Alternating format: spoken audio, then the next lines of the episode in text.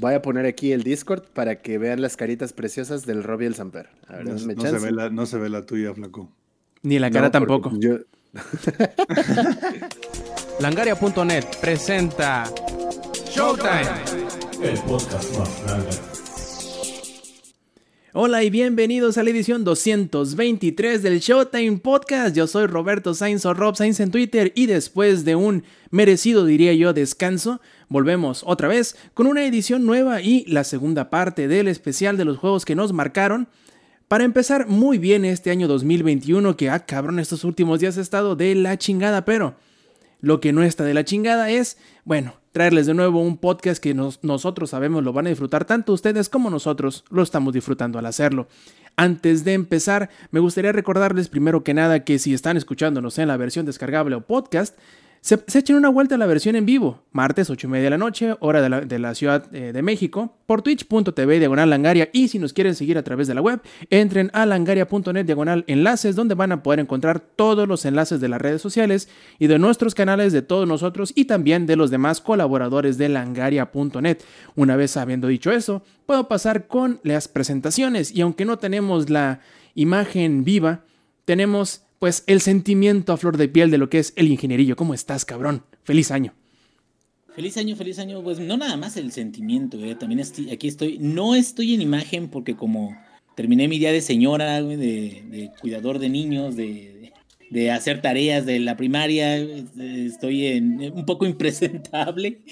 Pero este, pero aquí estamos, aquí al, pie del cañón, eh, ya saben, eh, muerto por dentro, pero de pie como un árbol, a huevo que sí. Como de can de Oxxo, güey. Ándale. O, de te- Como o del de Telcel. Ay, Diosito. Y pues bueno, ahí ya lo escucharon. Ese, aquel o ese quien fue a cumplir su sueño frustrado de ser un camionero a los Estados Unidos. ¿Cómo estás, Zampi? Feliz año. El, el Ezequiel, güey. El ese quien. Todo muy bien, güey. Ya feliz de, de estar de regreso aquí en, en mi casita con mi señora. con Sin mi tanto hija pinche gato. frío. Sin tanto pinche frío. Bueno, más o menos. El DF está frío. No tanto como allá. No, no cae nieve. Pero, este, pero bien, feliz. Ya, este, listo para sacar mi licencia este, de camionero. Este, yo creo que es algo que luego estaremos hablando en el siguiente episodio del podcast, cuando otra vez les hable de American Truck Simulator. Entonces ya les hablaré de las similitudes de mi viaje con American Truck Simulator.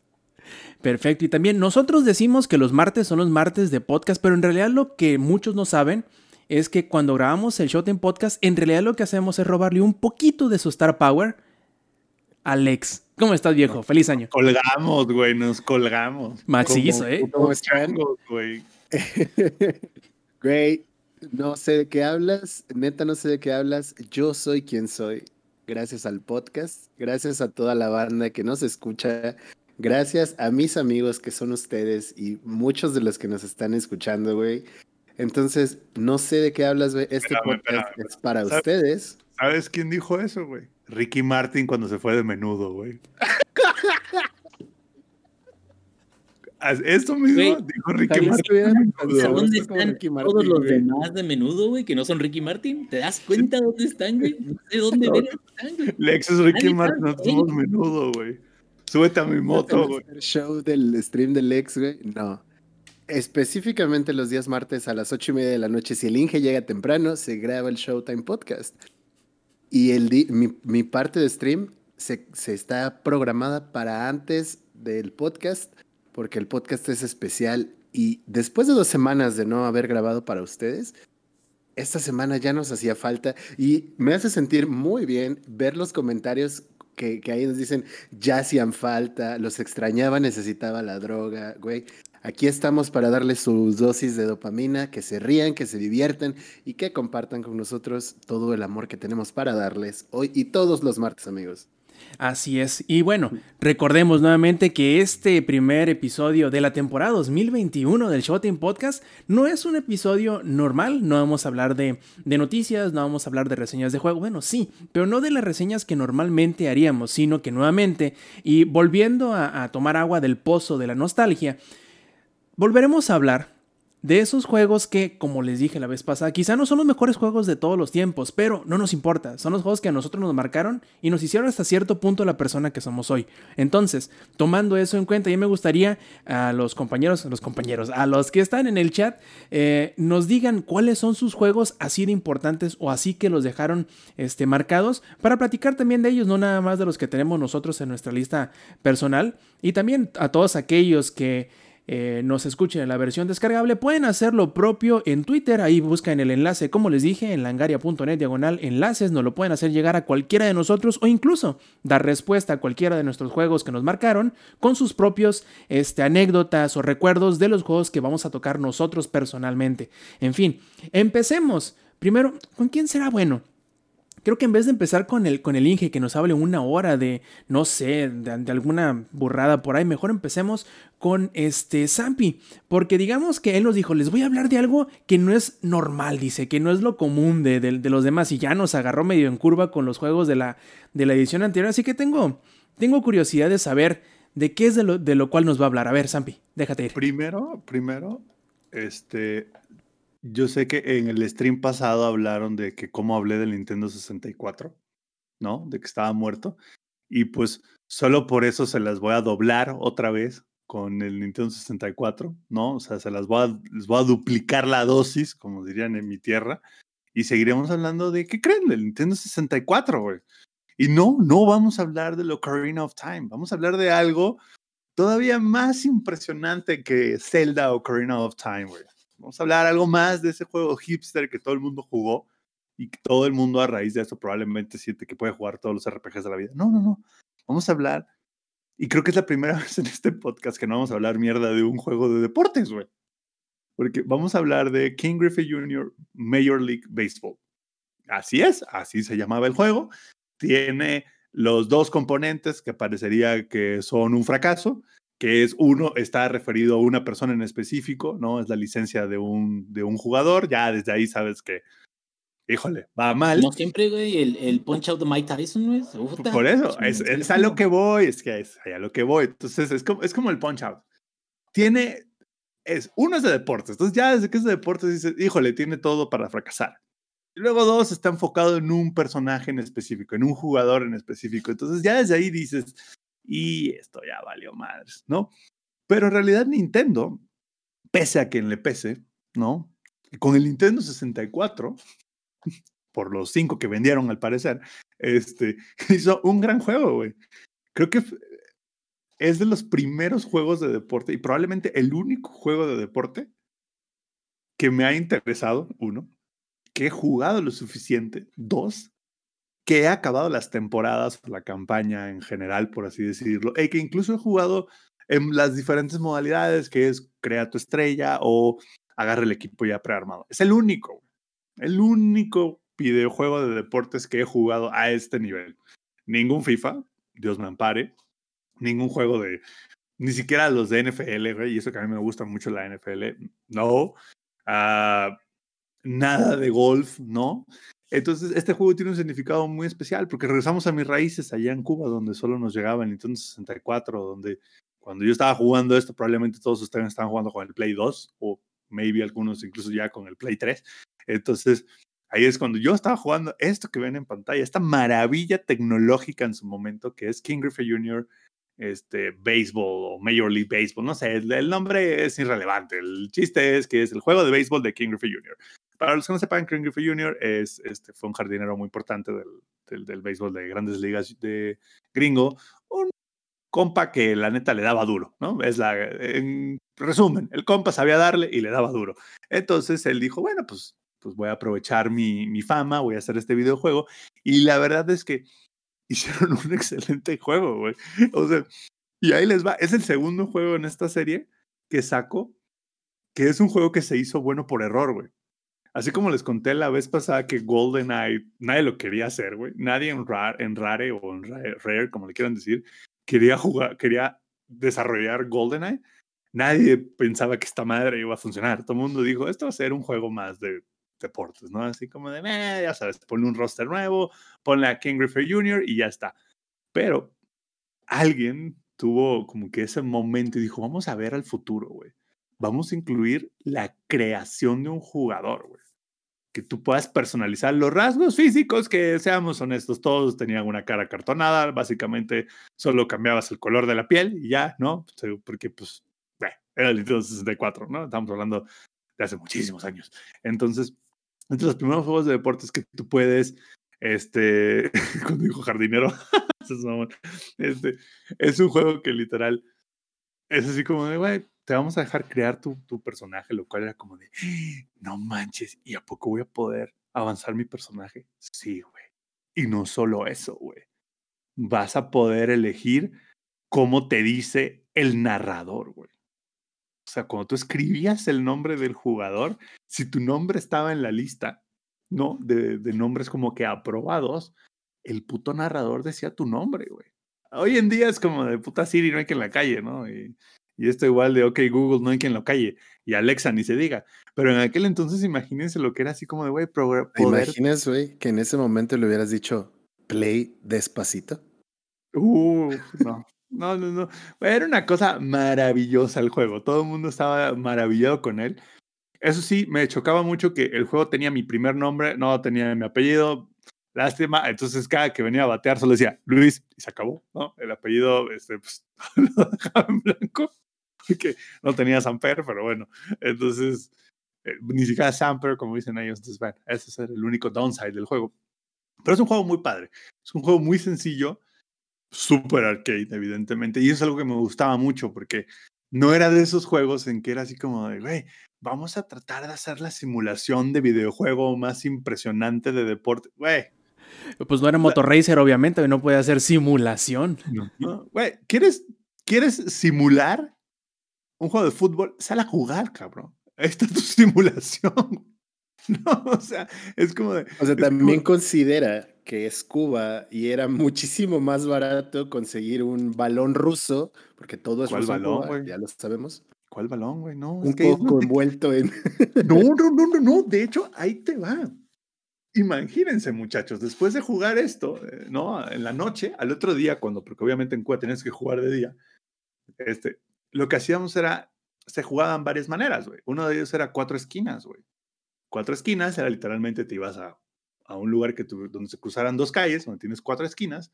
Una esquina es home, las otras tres esquinas son tus tres bases. Juegas con un palo de escoba y la pelota es una tapa de botella de Coca-Cola. O sea, y quebrar ventana. Ah, no, con eso no se puede quebrar. No, no, no. Güey, espera, ¿de Coca-Cola? Sí, o bueno, de, tú me entiendes, una botella de agua, güey, una tapa. ok, bueno. Porque yo, yo estaba sorprendido como de, ahí, wow. Ahí, les va. Si tú tenías una tapa de botella de Coca-Cola, claramente, no, eras un puto imperialista, güey. no, güey, eras un puto espía ruso, güey. No, digo, espía gringo, güey. No, ahí, pa, pa, ahí, ahí les va una cápsula este, cultural. En Cuba no es Coca-Cola, es tu cola. Así se llama el refresco. No, no es broma, güey, es con, con K, es tu, tu cola o sea, pueden Oye, pero, pero no tendría que ser, como es comunista, no tendría que ser nuestra cola o algo así. No, fíjate que no, güey. Comrade. Comrade. No sé por qué, güey, esa parte la dejaron, güey. Es neta, güey. Estoy seguro que seguramente alguno de los viewers que nos están aquí en vivo ya están en Google, güey. Tu cola. Con o sea, K, entonces K, tú llegas a una tienda en Cuba y pides tu cola, güey. Y le dices, dame tu cola y te dan una tu cola, güey. Y te la dan, güey. Y le dices, pero yo pedí la suya. Exacto. no, oiga, no me está entendiendo. Al final del día ya se, se, prestaron todas las colas, ya nadie supo qué pedo. Pero bueno, agarrabas una lata, bueno, pero una, una tapa, güey, de una botella de agua o algo así, y esa era la pelota, güey. Y el bat era el palo de escoba. Entonces, imagínense, pues obviamente en Cuba, pues cuando creces todo el mundo, así como aquí en México todos quieren ser Cuauhtémoc Blanco, güey, todos quieren salir de Tepito para volverse una estrella de, de la América. Luego convertirte en diputado, de um, gobernador. De gobernador. Eh, así como es ese sueño, en Cuba está el sueño, güey, todos queremos ser beisbolista, güey. Oye, Sams, oye, Sams, está súper chido tu relato, pero, güey, creo que está bien chido, está más chido el gameplay que están pasando, güey, no mames, está bien bueno el partido, cabrón. bueno el partido. Dejamos al lado la animación. Porque como bien dice el Rob, este, estos episodios no se tratan de, de los juegos buenos, se tratan de qué significaron los juegos. Entonces, al final del día, este videojuego en específico fue el primer approach o fue la manera en la que yo pude conectar y saber acerca de la MLB, ¿no? Acerca de la Liga Profesional de Estados Unidos. De ahí nació mi amor por los Yankees. Entonces, de hecho, tengo una gorra por los Yankees. Ahorita en un, me la cambio, no se preocupen. Entonces, a raíz de este juego fue que fue así como de, güey, conocí quiénes eran los Yankees, quiénes eran todos los equipos de base. En aquel entonces tracó, perfecto, güey. Primera base era Tino Martínez, en el center field estaba Bernie Williams, estaba el Duque, Jorge Posada era el, el catcher, güey. Entonces, Derek Jeter estaba jugando. Entonces, esa, e, este juego, eso fue lo que significó. Significó el de, güey, el base no solo, porque todos queremos ser futbolista. Entonces, no solo es, güey, eh, jugar cuatro esquinas, no solo es jugar este, con la pelota de, de, calcetín, con una piedra adentro, también es como de, güey, este es el verdadero base, esta es una liga profesional. Entonces, a través de este juego lo conoces, güey. Entonces, yo me acuerdo perfecto que a través de este juego fue que mis amigos y yo podemos entender quiénes eran estos jugadores, ¿no? Porque venía una descripción, venían fotos de ellos, venían videos, y era como, estamos hablando del mundo antes del Internet, señores. Hoy en día Google make it easy for everything. Pero pues imagínense creciendo en un país comunista, esta fue la manera de, oye, no solo saber del béisbol de Cuba, sino también del béisbol internacional. Y eso fue lo que significó el juego. Me acuerdo mucho que este juego, todos mis amigos lo íbamos a jugar, porque era como, güey, queremos saber quiénes son estos güeyes. Estaba Mark McGuire en el juego, estaba Barry Bonds, estaba, porque el juego pues, es viejito. Entonces estaba Sammy Sousa, estaba, e incluso estaba el innombrable, güey. El Duque Hernández era el innombrable por haberse escapado de Cuba y ese güey estaba en el juego. Entonces era así como de, no está muerto, está jugando en los Estados Unidos. Te pudieron encarcelar, güey, si hubieran escuchado tu televisión a todo volumen. Sí, güey, sí, sí, si hubieran escuchado que el Duque no estaba muerto, güey, que en realidad se fue a los Estados Unidos. No, no, no. Entonces, la, la, verdad es que puro tramposo. Así es, es la, es la época más bonita del base, es la época de los esteroides, seamos honestos, es la época más hermosa. Es más, déjenlos meterse esos esteroides, güey, aunque se les hagan los huevos así, pero es más divertido el juego. Entonces, ¿qué pasó, mi Robs? No, te iba a decir, es más divertido ver cómo escalabran plebes en las gradas, ¿eh? cuando se ponen bien chochos, güey. sí, güey, exacto. Es más divertido ver al morro de 8 años que le acaban de una línea en la frente, güey, ¿no? Le acaban de regresar al kinder al chamaco. Entonces, pero bueno, ese es mi juego del día de hoy. La verdad es que significa mucho para mí, no solo tecnológicamente, pues sí estaba avanzado para la época, pues era 3D, tenía un narrador que reaccionaba a lo que tú hacías, o sea, sí era un juego avanzado para la época. No es el mejor juego de hoy, seguramente, seguramente hay juegos muchísimo mejores, pero al final del día, en su momento, lo que significó fue este, muy divertido, muy entretenido para mí, horas y horas y horas, ¿no? O sea, terminamos de jugar cuatro esquinas. Ah, bueno, ya no terminé mi historia de las cuatro esquinas. La pelota era la tapa de la botella, tú tenías tu palo de escoba.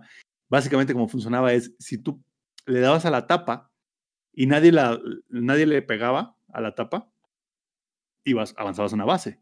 Si alguien agarraba la tapa de aire, eran tres outs. Y si alguien le pegaba la tapa en el aire, era un out. Imagínense, o sea, ustedes están diciendo, ah, qué fácil. Ajá, ya les quiero ver batear con un palo de escoba una tapa de botella y solo tienes un strike. Entonces, era así de venía la tapa, porque aparte la tapa venía, evidentemente los vagos te la tiraban la tapa de que daba cuatro mil vueltas en el aire, parecía un knuckleball lo que te tiraban. Y era así como si no le dabas a la tapa una vez, vámonos, eso es out. Entonces, Agarra una tapa, nada más hagan la prueba. Agarren una tapa. Sí, sí, sí. Nosotros que tenemos la, la fortuna de tener Coca-Cola. Coca no tu cola. No tu cola.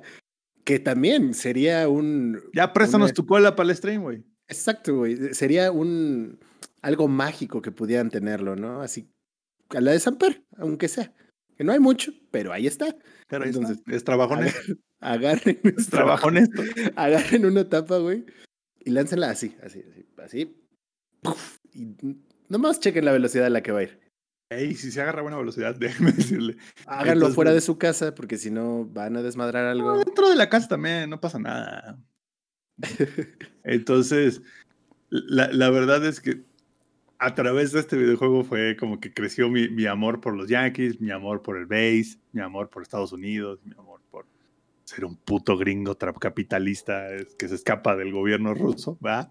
Este, o como nos dicen en Cuba, un disidente, güey, un gusano.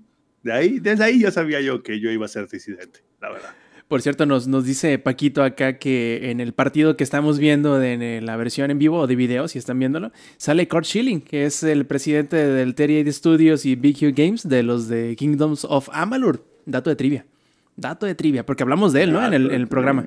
Sí, y, e igual están diciendo, eh, Maku dice que él se hizo fan de sus queridísimos mancos, los Chargers, en un juego. Pensé que iba a decir Rainbow Eh, Seven. Este, no, solamente quiero, aprovechando que se mencionó. Pensé que iba a decir los Colts. Aprovechando que, que mencionaron los Chargers, llévense a Philip Rivers de los Colts. Gracias. No queremos basura. Habríamos preferido la basura de otro equipo, eh, no a Philip Rivers, pero bueno, este es un podcast de videojuegos. Regresemos a los videojuegos. Dejámonos de tristezas. Y bueno, hablando de videojuegos, hablando de videojuegos, Lex, para que salgas de ese, de ese hoyo de tristeza que, que nos estás este, Es mostrando. ¿por qué no te vas tú con, con tu siguiente juego de la lista? ¿Es- ¿Será ese el cual tienes a tu espalda? Me pregunto yo. Y el soundtrack de Mega Man X. Tengo que empezar para. emp- Tengo que poner mis ideas en orden. Mega Man X fue un juego que me marcó en la infancia porque yo no tuve Super Nintendo. Entonces yo no podía jugar Mega Man X cuando se me antojara. Pero todos los fines de semana, todos los sábados específicamente, mis papás se juntaban con sus amigos que también tenían plebitos y demás, y entonces era los señores echando la chela y los morros echando videojuegos. Yo creo que para cuando el Samper y el Rob este, tengan sus chamacos, porque pues ya sabemos que el Inge tiene, ¿no? Y algún día nos juntamos, esas reuniones van a ser de nosotros jugando videojuegos y echando el chelito, y ellos haciendo otra cosa, güey. Es justo lo que te iba a decir. ¿Y qué van a hacer los pinches plebes si no te vamos a estar jugando, cabrón? En realidad virtual, güey. Así, pues, conectados al Matrix, güey. No, así como el Samper, ¿no? Pero es- esas eran las reuniones. Y entonces, eh, uno de, de mis amigos de la infancia tenía su Super Nintendo y tenía un chingo de juegos. Uno de ellos era Mega Man X. Pero al güey no le gustaba, porque no podía pasarlo, porque se le hacía muy difícil. Y entonces, Era bronce. no sé, no- creo que nunca jugó LOL. Perdi- dejó Estaba de un jugar ranque de videojuegos. ese vato. Está un ranked. Dejó de jugar videojuegos hasta donde tengo entendido. O sea, o juega, creo que nada más juega Fortnite muy de vez en cuando. No sé, la verdad tiene mucho que perdí contacto con él. Oye, Alex, dejó de jugar juegos. eh, checks out con lo que nos estás diciendo, viejo. No, no, no, no, no, no, no. O sea, lo digo porque ya no era como de, oye, ya jugaste Diablo, por ejemplo, que cuando mi papá nos consiguió Diablo Güey, ya este, para la computadora. No, güey, el juego fresa del, del Nintendo era el de X-Men, güey. El de X-Men. Era También- fresa, güey. Güey, había uno de los Power Rangers también muy chingón de peleas. Muy, muy bueno, donde peleaban los Megazords. No mames. Pero, eh, Fresa, güey. Era, eras fresa, güey. Porque aparte como que avanzabas en la ciudad, güey. Ya eras Sí. niño fresa, güey. E- Ese era otro de los Power Rangers, además. El que yo digo es específicamente de peleas de Megazords, pero ese será más adelante. Entonces, este. Él no podía pasar Mega Man X. De hecho, trató y ni siquiera terminó la primera misión en donde apareces, que es básicamente el tutorial. Y le dije, déjame intentarlo. Entonces, solo me dejaba jugar como 20 minutos Mega Man X porque yo sí lo podía pasar y entonces esos 20 minutos era a donde me avanzara. Si pasaba un stage, ponía, guardaba la, la contraseña. Copiar el código, güey, que aparte era el una código, contraseña enorme, güey. O sea, no, código, no pudieron poner algo de seis dígitos, no, tenía que ser un chorizo enorme el código, güey. Eran como 16 números, si Sí, no estoy sí, sí, mal. Y letras, güey. O sea, eran números y letras, Eran, güey. eran 4x4, ¿no? Oye, pero ese no estaba tan, tan, 4x4. tan asshole como otros que eran con dibujos. ¿Cómo ver que vas a apuntar un pinche password con dibujos, cabrón? Así es, tienes toda la razón. Era como un, casi, eran 12 dígitos, güey. en grupos de cuatro. Así, así venía lo de Mega Man X, güey. Era para garantizar que fueras digno, ¿no? Dicen en el chat.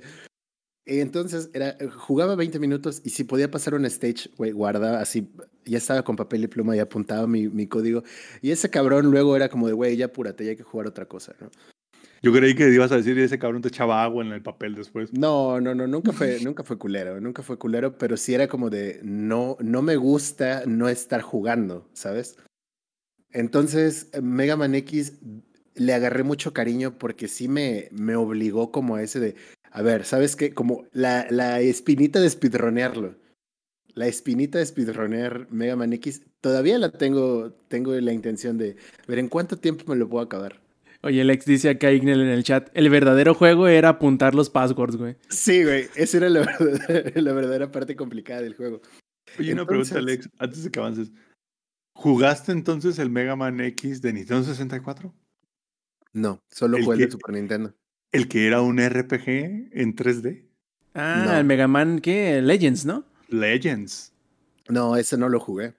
Jugué, Deberías. Es jugué más, solo los material para, ma- material para tu stream. Puede ser, ¿eh? Puede ser, lo voy a anotar. Eh, no, pero solo jugué los que eran plataformas, los, plataformeros nada más.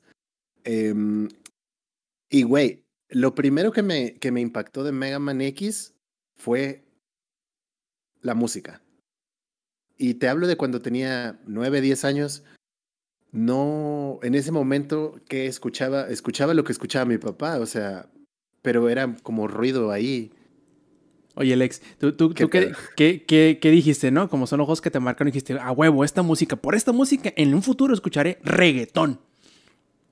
Sí, güey. A Obviamente, huevo. todos sabemos que ahí está el beat de fondo, güey. Tum, pa, tum, pan, tum, pa, tum. Es que sonaba muy, muy punch. Y mi papá no escucha, no escuchó metal ni de su tiempo, entonces era raro que escucharas algo así o tan rápido. Rip Mega Man Legends 3, dicen en el chat. Pero esa música era como, como muy, al- algo tenía, algo tenía, te motivaba a seguir jugando, era como a que te esforzaras.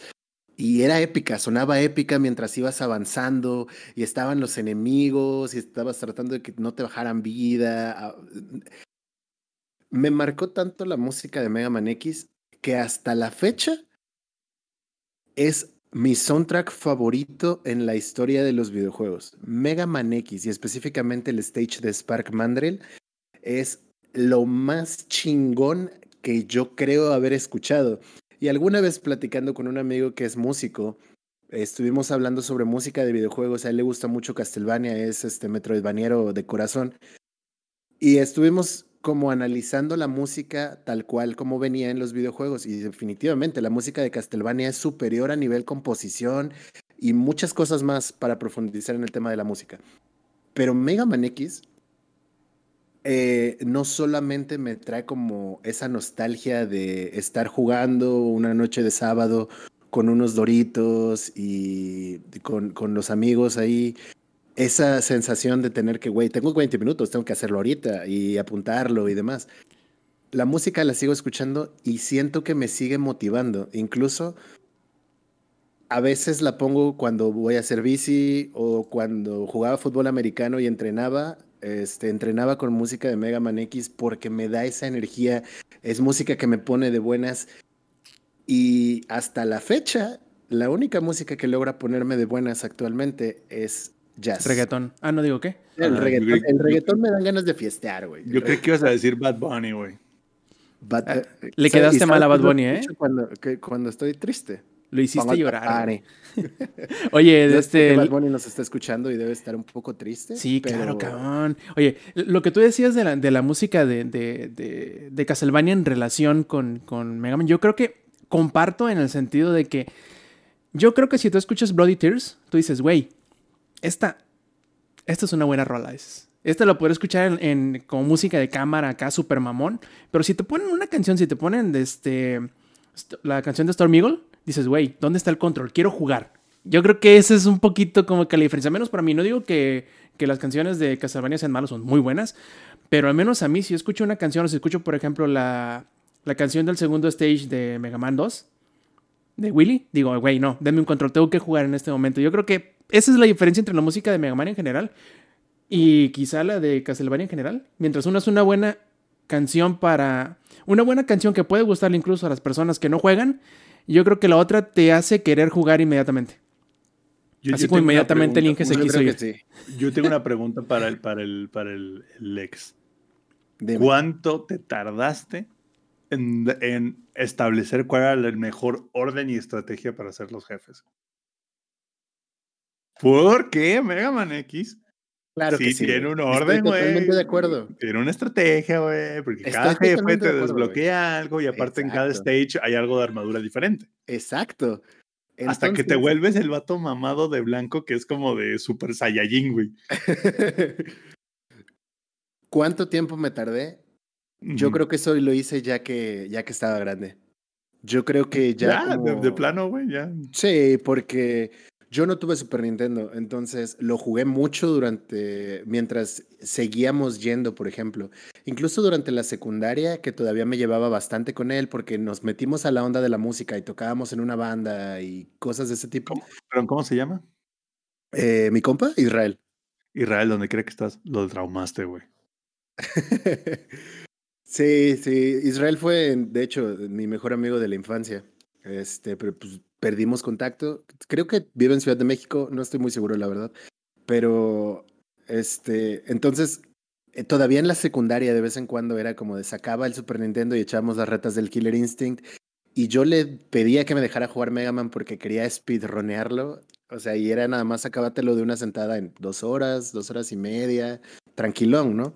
Veo que hay gente que se lo ha acabado, creo que en 25 minutos es el, récord. No estoy seguro, la verdad. Todos los Megamanes tienen un orden, efectivamente. Pero yo creo que ya fue como a mis 16, 17 que ya lo que ya lo emulaba, o sea, yo ya lo jugaba en mi casa em- emulándolo. ya estabas como- huevudo, pues. Sí, ya, güey. Que, que ya me metía a investigar y a buscar y etcétera, etcétera, etcétera. Entonces, yo creo que como a mis 16 descubrí cuál era el orden correcto, que es Chill Penguin, porque ese te lo puedes aventar muy sencillo, sin ningún poder. Eh, vas por Spark Mandrill, vas por el Armored Armadillo. Mm, puedes también matar a Storm Eagle y a Flame. A Storm Eagle también te lo puedes echar sin poder, así que también es recomendable hacerlo, ya sea Chill, Penguin y Storm Eagle. Con el poder de Storm Eagle le ganas a Flame Mammoth. Con Flame Mammoth le ganas a Sting Chameleon. Sting Chameleon le gana a, este, a Storm Eagle, de hecho. Pero va, lo puedes hacer sin ningún problema. Eh, con el del armadillo, le- el Armored Armadillo le ganas a Octopus. Y con el de Octopus le ganas a Boomer Kuwanger. Entonces yo usualmente dejaba, es- ese era mi orden. Y los Sigmas también era como de llegar a Sigma. La primera vez que lo logré fue como de, güey, esto es el, el final boss. Por fin voy a poder pelear contra el final boss. Y te encuentras al vato del primer stage, del stage de, de tutorial. Al mandarinas todo pedorro, güey. Al, al mandarinas peor. Al mandarinas sin, sin, sin gollito, güey. Te puteas a ese vato y resulta que no es el jefe. Y luego Sigma tiene stages, o sea, va evolucionando y this is not even my final form. Cuando lo vi la primera vez, güey, con la música épica, que para mí, es- les insisto, para mí, la música de Mega Man X fue lo que más me apegó al juego. Recordarlo es como, güey, y cada que yo juego Mega Man X, siento como si volviera a ser un morrito. Y creo que esa sensación que me da el juego es lo que más me encanta. He escuchado arreglos en jazz de la música de Mega Man X y no hay, o sea, puedo tener el peor día del mundo, el peor, que los he tenido últimamente bastante seguido de hace unos meses para acá. Puedo escuchar un arreglo en jazz de alguna canción de Mega X y es como puedo respirar y me saca una sonrisa. Y cuando un videojuego logra eso, está en tu corazón por el resto de la eternidad. Completamente de acuerdo, viejo. La verdad es que sí, eh, Mega Man X también tiene bastantes buenos recuerdos para mí. Recuerdo muy bien que en esa, en esa época, yo era bastante chico cuando, cuando vi por primera vez Mega Man X. Creo que debí haber tenido como 4, 5 años. No, La verdad no recuerdo, pero era muy pequeño también.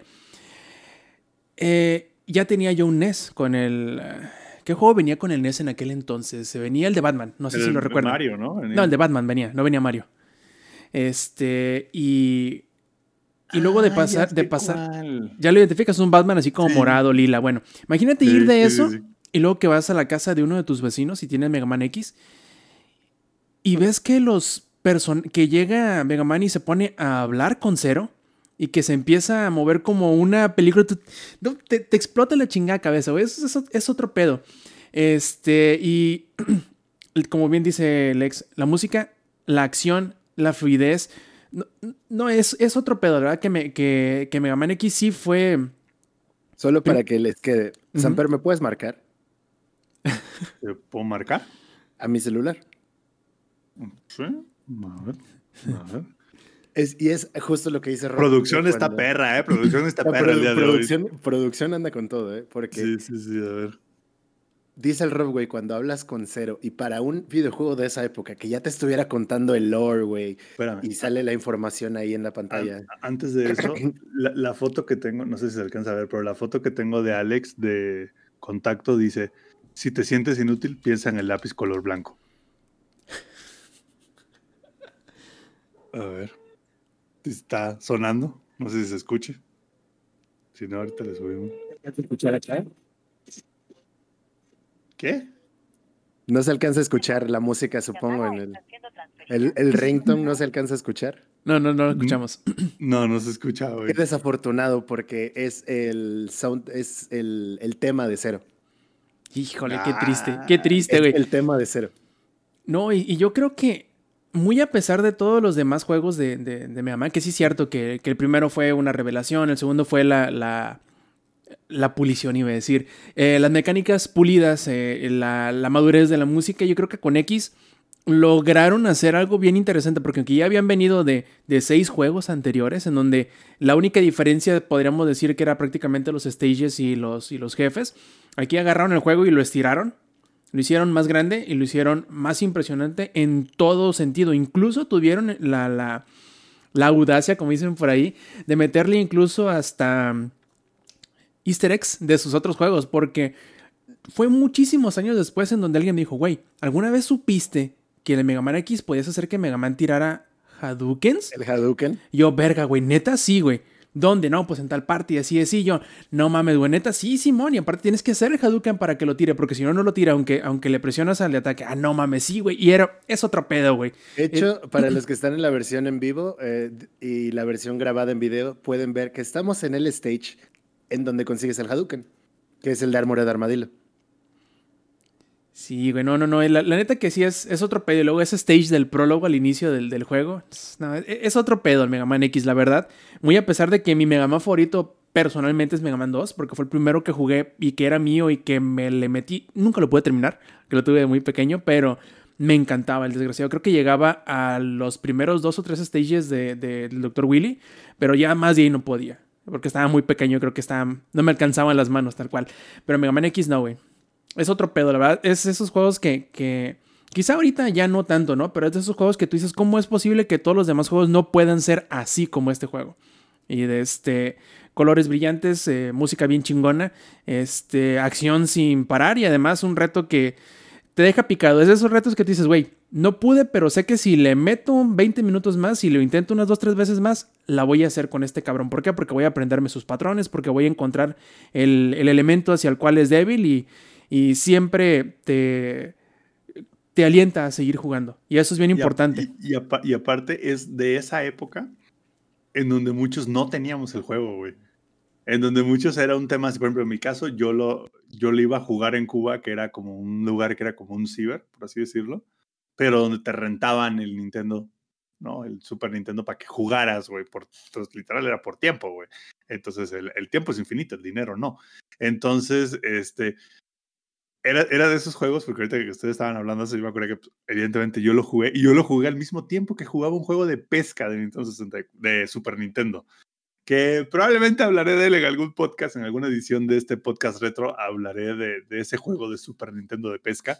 Lo, lo recuerdo mucho junto con este, y me acuerdo mucho que era, güey, no solo tienes que ser bueno para acabarlo, tienes que ser rápido y efectivo, porque mientras más tiempo te tardes tratando de pasar el juego, más te va a costar y menos vas a poder, güey. Porque era en esa época donde, pues, obviamente hoy en día es como de, sale Cyberpunk, te lo compras, ¿no? Pues ya estás bien huevudo. Pero pues en, 60 horas la primera semana. Sí, le metes 60 horas la primera semana. En aquel entonces era pues otra dinámica. Entonces yo me acuerdo mucho de este juego en específico, que era un tema literal así de, güey, no solo hay que tener manos, no solo hay que ser bueno, hay que acabarlo en chinga, güey, porque cuesta. Entonces, y aparte, pues evidentemente yo no iba solo, también, bueno, en mi caso iba con mis primos, güey, entonces mis primos era como, güey, yo también quiero jugar, nomás nos dieron 10 varos, ¿cómo nos vamos a, ahora sí que, ¿cómo nos vamos a organizar, güey? Entonces, no falta, mi primo era bien puto envidioso, entonces era como, yo no quiero jugar Mega Man, yo quiero jugar el de X-Men. Y era como de, no, güey, no puedes sacar el cartucho ahorita. Y era como de, ah, cómo no. Y era como de, hijo de la... A esto súmale que el juego estaba en inglés. Bueno, en la versión que no, estaba en inglés. Entonces, que solo existen, solo existen, según yo, solo existen dos versiones del juego. La versión japonesa y la versión, y la, versión PALS. That's it, güey. No hay. Estamos hablando de. Sí, no, no es como ahora. que... Es. Eh, no es. O sea, ya había jugado Pokémon para este entonces. Y sí tiene lore Pokémon. Pero un juego de SNES que yo hubiera jugado así como de. ¿Dónde está el lore? Y cosas así. No sé, como que no me interesaba tanto.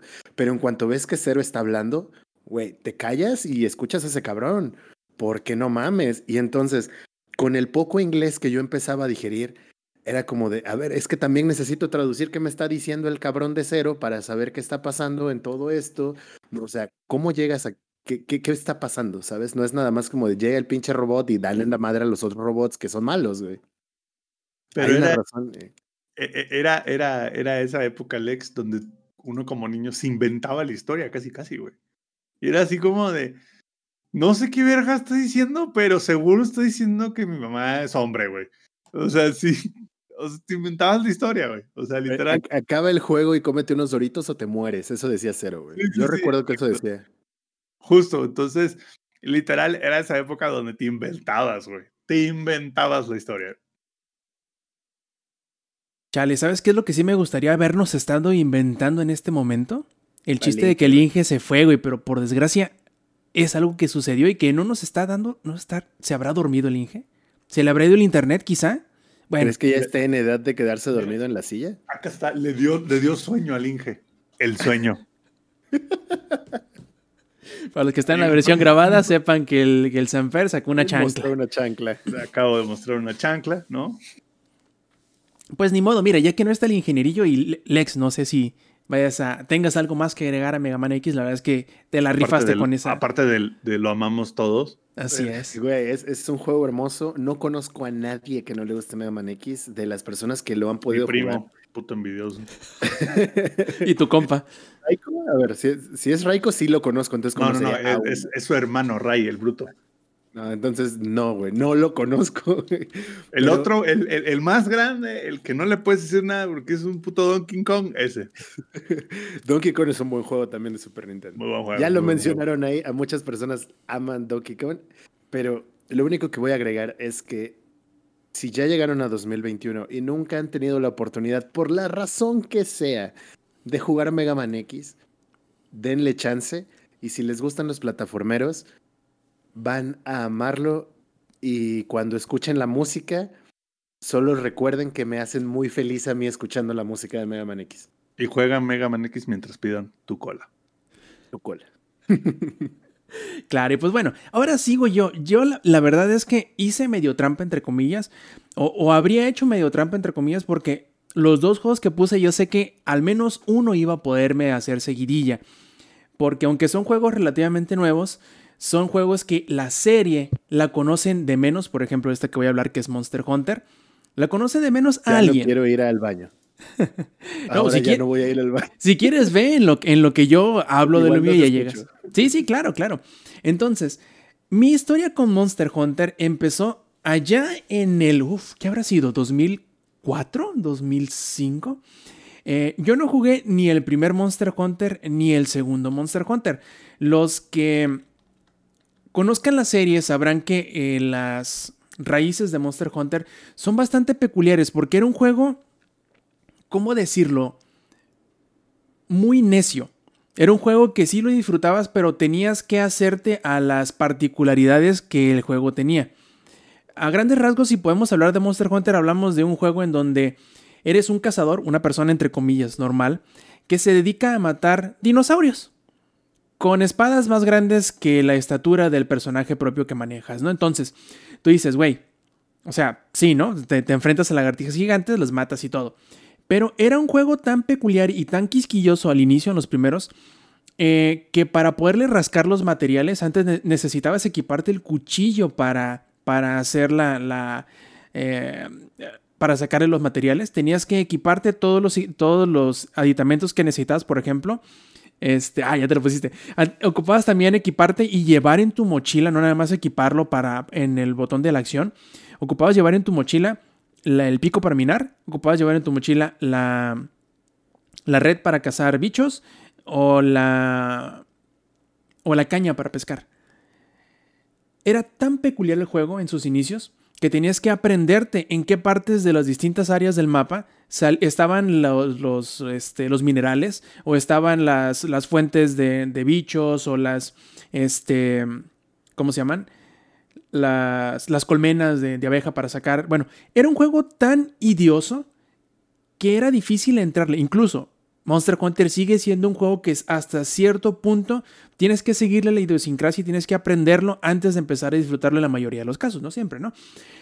Pero antes era muy necesario tener tu, este, tu senpai. Tener a alguien que conociera Monster Hunter para que te... Deja tú, muchos dicen... Muchos dicen, para aprender a andar en una, en una bici tienes que quitarle las, las, las este, rueditas y que alguien te aviente, ¿no? Para empezar a aprender.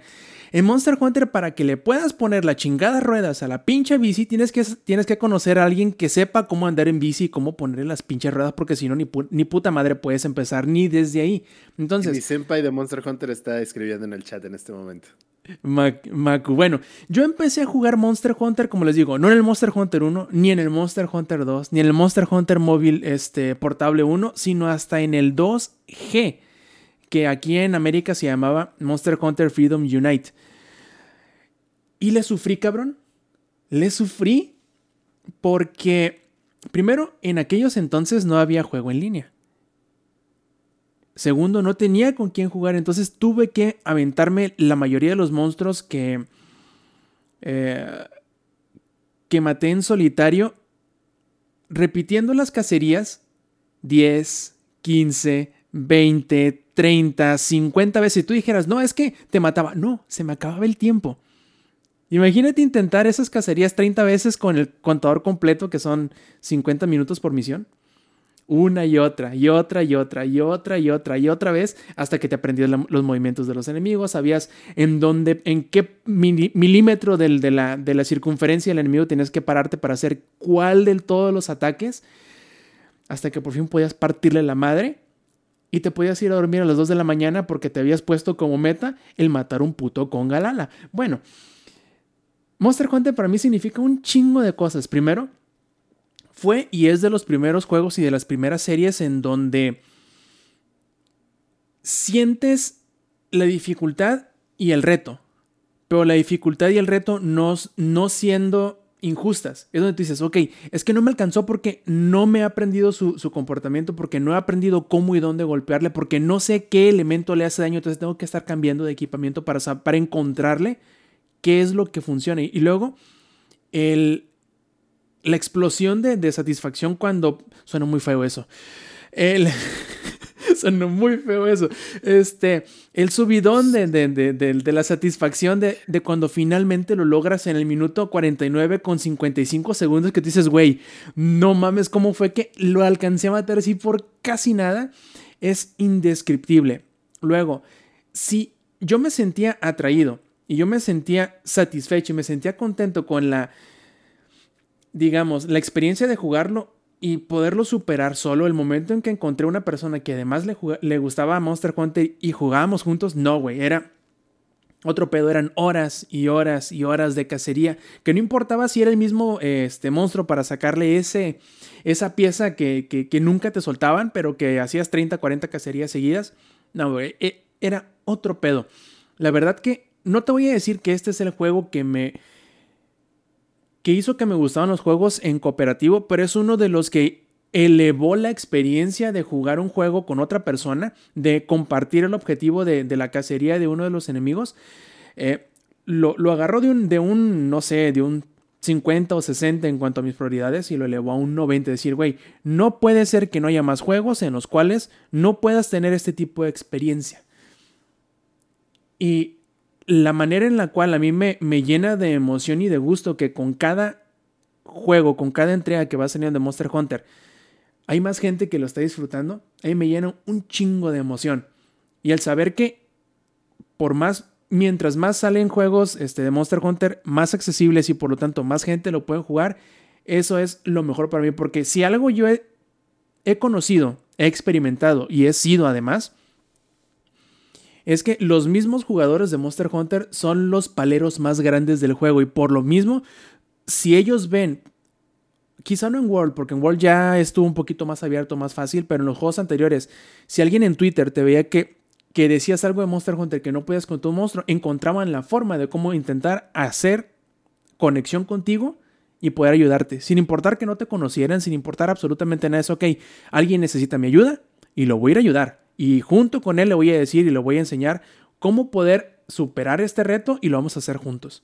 Y es una cosa bien chida de Monster Hunter. La verdad que es de los pocos juegos que yo siento que alientan a la, comunidad a hacer de esta manera. Es decir, ok, tú has sufrido de cierta manera o has batallado de cierta forma en el juego y no puede ser que alguien vaya a sufrir o batallar igual que tú cuando tú puedes ser el, el elemento que le haga no nada más superar el reto en el cual está o el bache en el cual está hundido, sino que tú puedes ser ese elemento que puede convertir un juego que muchos podrían pensar que es frustrante en una de las experiencias más reconfortantes que puedan tener en un videojuego cooperativo.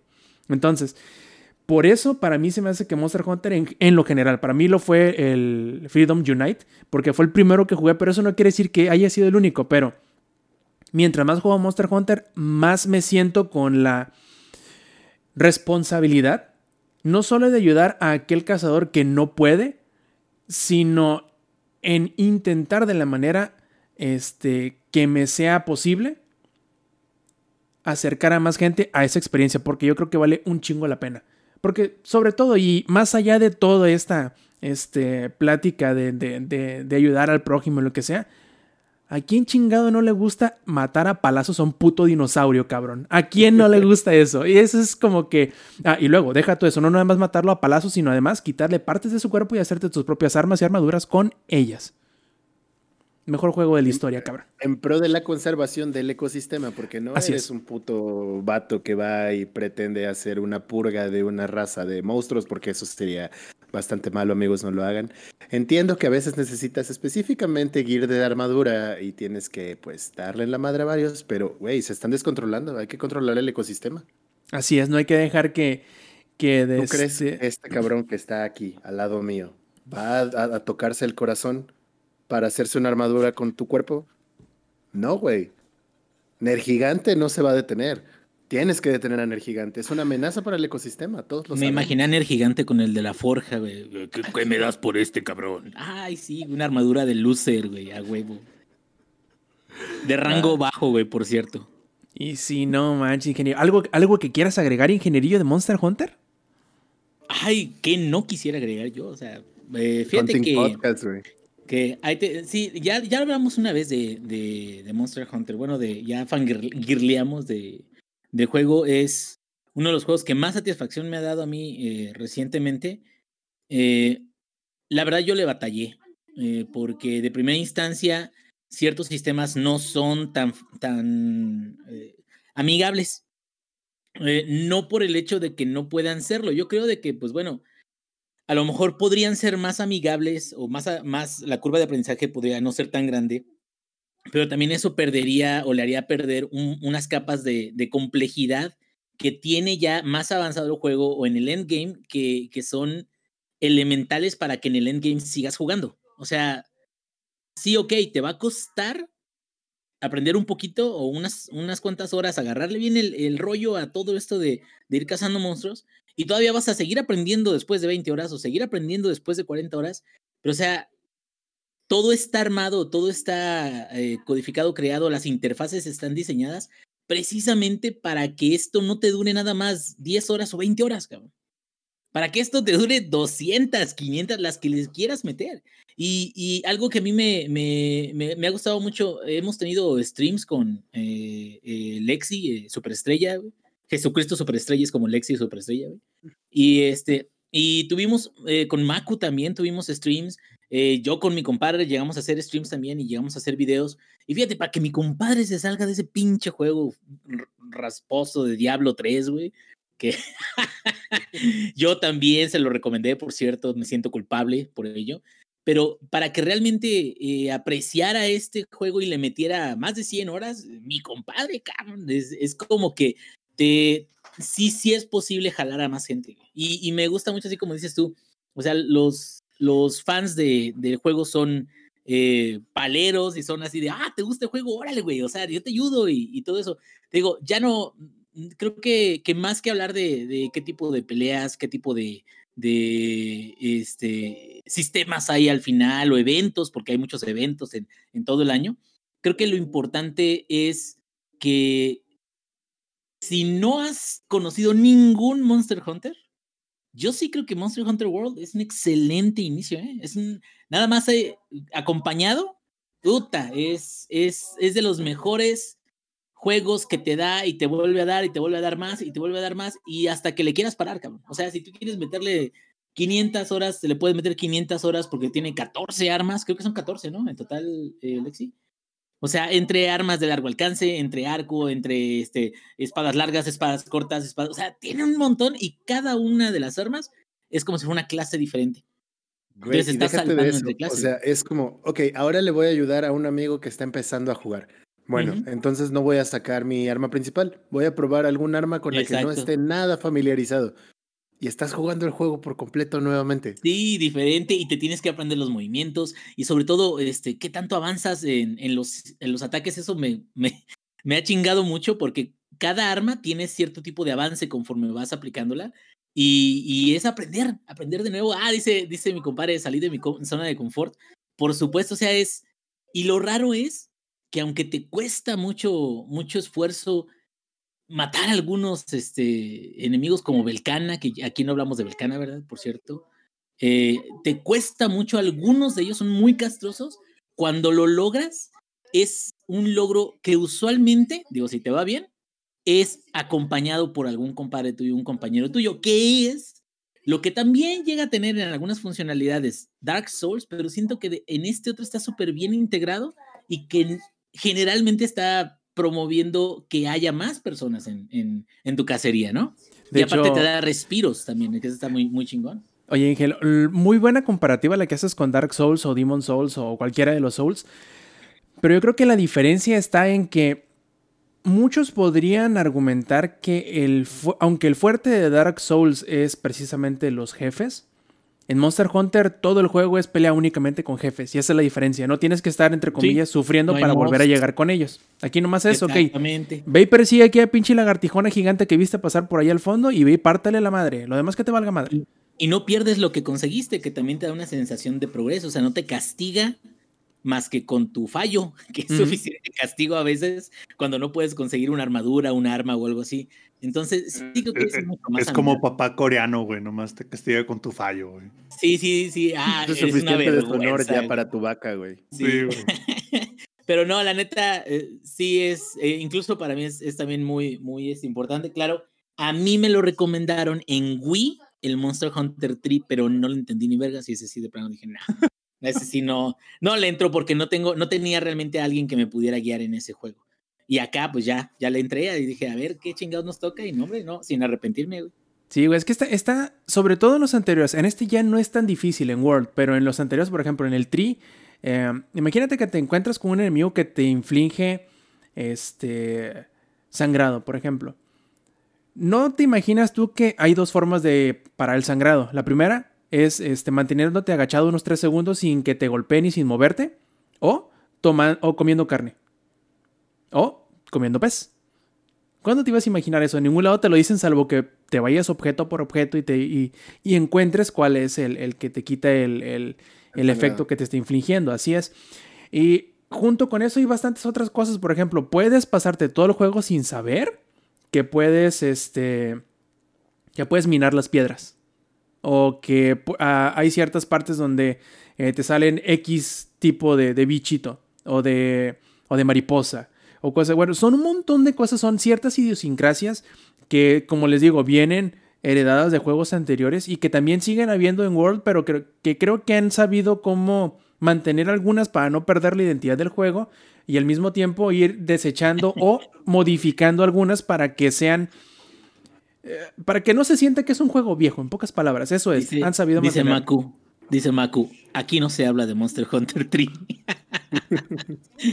es que sí, había juegos, digo, ah, que ahorita ya han, han resultado en cosas maravillosas, pero hubo juegos que, híjoles, güey, era más sufrir que jugar. Y, y- y sabías que había algo chingón, y sabías que algo, había una genialidad ahí, pero estaba muy escondida, cabrón. Entonces, ese tipo de cosas sí. ¿Sabes qué juego era sufrir para disfrutarlo? ¿Cuál? ¿Cuál? En Black. Ninja Gaiden. Sí, Black. cabrón. Ah, Sí, sí. A ver, hay, Ah, hay algo Ninja Gaiden, importante sobre no. Monster Hunter y agradezco mucho que la transición de los juegos fueran de Mega Man X a Monster Hunter por una razón muy específica. Ujú. Mi soundtrack favorito de videojuegos ha sido Mega Man X. Y yo no me había emocionado tanto con un soundtrack de videojuegos desde Mega Man X hasta Monster Hunter World, güey. O sea que cuando, cuando viste el tráiler de la película con la música de Monster Hunter te volviste loco. Por supuesto, güey. Yo soy súper fan de Mila Jovovich. Mm. Es, es mi sueño vuelto realidad, güey. ¿Y qué opinas, bueno, ¿y qué No opinas hemos visto. No Arma? hemos visto. No la hemos visto, güey. Tengo que verla. Todavía no la así hemos es. visto. Así Y a es. ella Ahí, también. ahí ¿o va, ahí va, ahí va la, la parte importante, güey, de la música. ¿A quién quieres ver? ¿A ella o a la película? La película, obviamente, güey. Ah, ok, ok. La parte importante de la música, güey. Hay peleas que de por sí, por sí solas ya son wow. O sea, ya es como de no mames, este monstruo está bien perro. Ya ganarle es como de ah, no mames, a huevo, por fin le gané. Pero hay otros monstruos o hay otros eventos en los que el, el thrill of the battle es la música y una de las peleas más épicas que he tenido en la historia de los videojuegos, Raging Brachidios, cuando va a la última zona. Para los que han jugado a Monster Hunter World saben de lo que estoy hablando. Para los que no, es algo increíble porque estás peleando contra el monstruo, uno de los monstruos más difíciles del juego, y lo vas a- haciendo lo que avance entre zonas del mapa. Y cuando llegan a la última zona, que es una zona volcánica, golpea el piso, caen rocas, no puedes salir y estás encerrado con Braquidios o Braquidios está encerrado contigo. Y la música cambia, o sea, cambia la música del, del monstruo y se vuelve una de, uno de las canciones más chingonas que he escuchado jamás en la historia de los videojuegos que yo he jugado. Y, güey, no, no, o sea, fue, no, no sé ni siquiera cómo escribirlo, fue mágico, fue tan, tan hermoso y cuando acaba la, la cacería es como de, no mames, lo logramos, porque además no lo hice solo y eso es como de, güey, no mames, lo logramos. Lo- señor, lo logré, lo logró, señor. la música de Monster Hunter es mágica y de verdad, de verdad, de verdad, les es de las cosas que yo les recomiendo a todos. Jueguen Monster Hunter, es una joya. Si tienen dudas, escríbanos. Tres del- personas del podcast lo jugamos, que a su vez tenemos amigos con quienes jugamos y siempre vamos a poder ayudarles. Monster Hunter World ha sido de los juegos más hermosos que he tenido la oportunidad de jugar y le he dedicado tanto tiempo y me siento mal por haberlo abandonado porque lo, lo abandoné y ni siquiera he bajado el demo del Rise porque eh, hay pedos en mi cabeza, pero yo les recomiendo con... O sea, nada más de pensar en ese hunt, quiero llorar de lo hermoso que fue. Perfecto. No, puedo decir más, güey. Ya. No se ¿Habrá algún necesita decir más. Donde Alex no llore. Averigüe. siguiente semana. Y bueno, ya que volvió el ingenierillo, me gustaría que nos hablara de alguno de los juegos que tiene en la lista. A ver, ingenierillo, déjate ir. Pues yo voy a hablar de Yakuza. Nah, no es cierto. Otra vez. Otra vez. Yakuza 20. No, este. eh, fíjate que, que voy a hablar del juego más. Bueno, no, por ahí se llevan de- del vejistorio. Eh, de Age of Empires. Gracias, eh, Sams. Age of Empires, fíjate que en una época donde éramos chavos, güey. Estábamos chavos y pues como que no, no agarrábamos bien el rollo. Eh, también los videojuegos no eran como muy, muy, muy, muy populares. Entonces, eh, recuerdo que salió StarCraft y fue así como, "Bah", o sea, puedes tener tus soldaditos, cabrón. Y tus soldaditos y puedes tener tus robots y puedes tener, no sé, de todo, ¿no?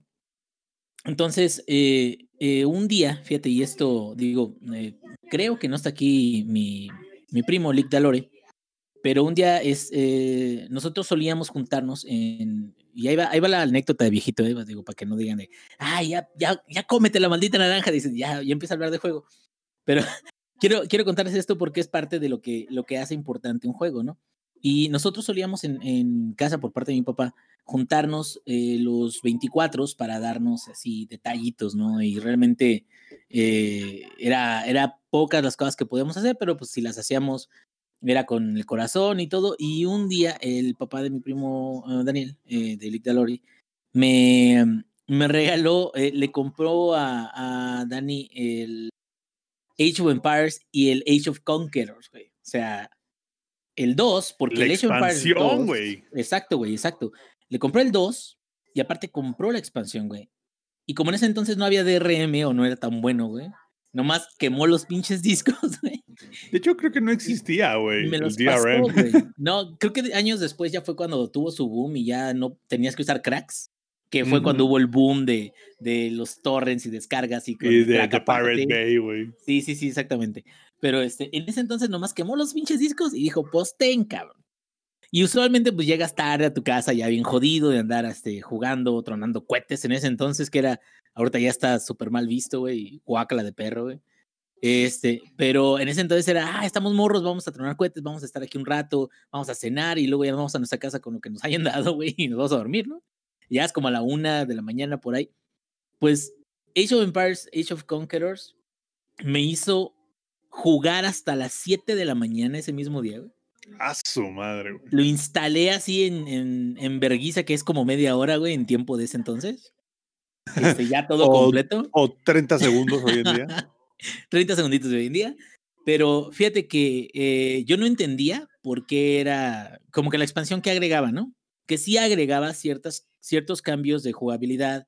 Creo que agregaba una resolución más o algo así. Cosas Agregaba este, más civilizaciones también. Más civilizaciones y campañas, pero las campañas a mí como que nunca me, me llamaron la atención.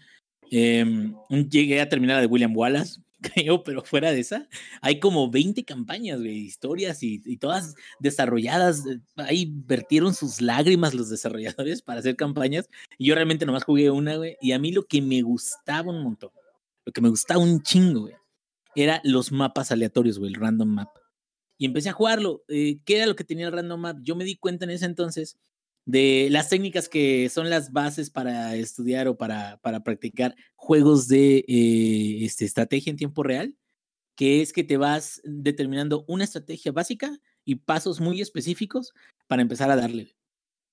Que es, a ver, checa, eh, checa tu área, si no tienes comida inmediatamente, entonces ponte a hacer esto, y luego paso dos, ponte a hacer esto, y luego entonces ya para tantos minutos tienes que tener tantas granjas y para tantos minutos ya tienes que haber pasado a la siguiente era y para tantos minutos tienes que hacer y entonces como que los siguientes meses fueron meses muy intensos en el aspecto de que yo quería ser bueno y dije pues es que quiero jugar con otras personas güey a ver qué tal nos va y para poder jugar en ese entonces Age of Conquerors güey tenías que darte de alta en MSN Zone Uh, Fíjate, MSN Zone, que aparte lo accesabas a través de MSN, el browser de Microsoft Network, güey, que era como un, una un, este, mariposita de colores, No sé sí, si lo llegaron a, a ver, estaba, no estaba tan gacho, güey, pero como que nomás lo sacaron y lo volvieron a, a meter donde lo tenían.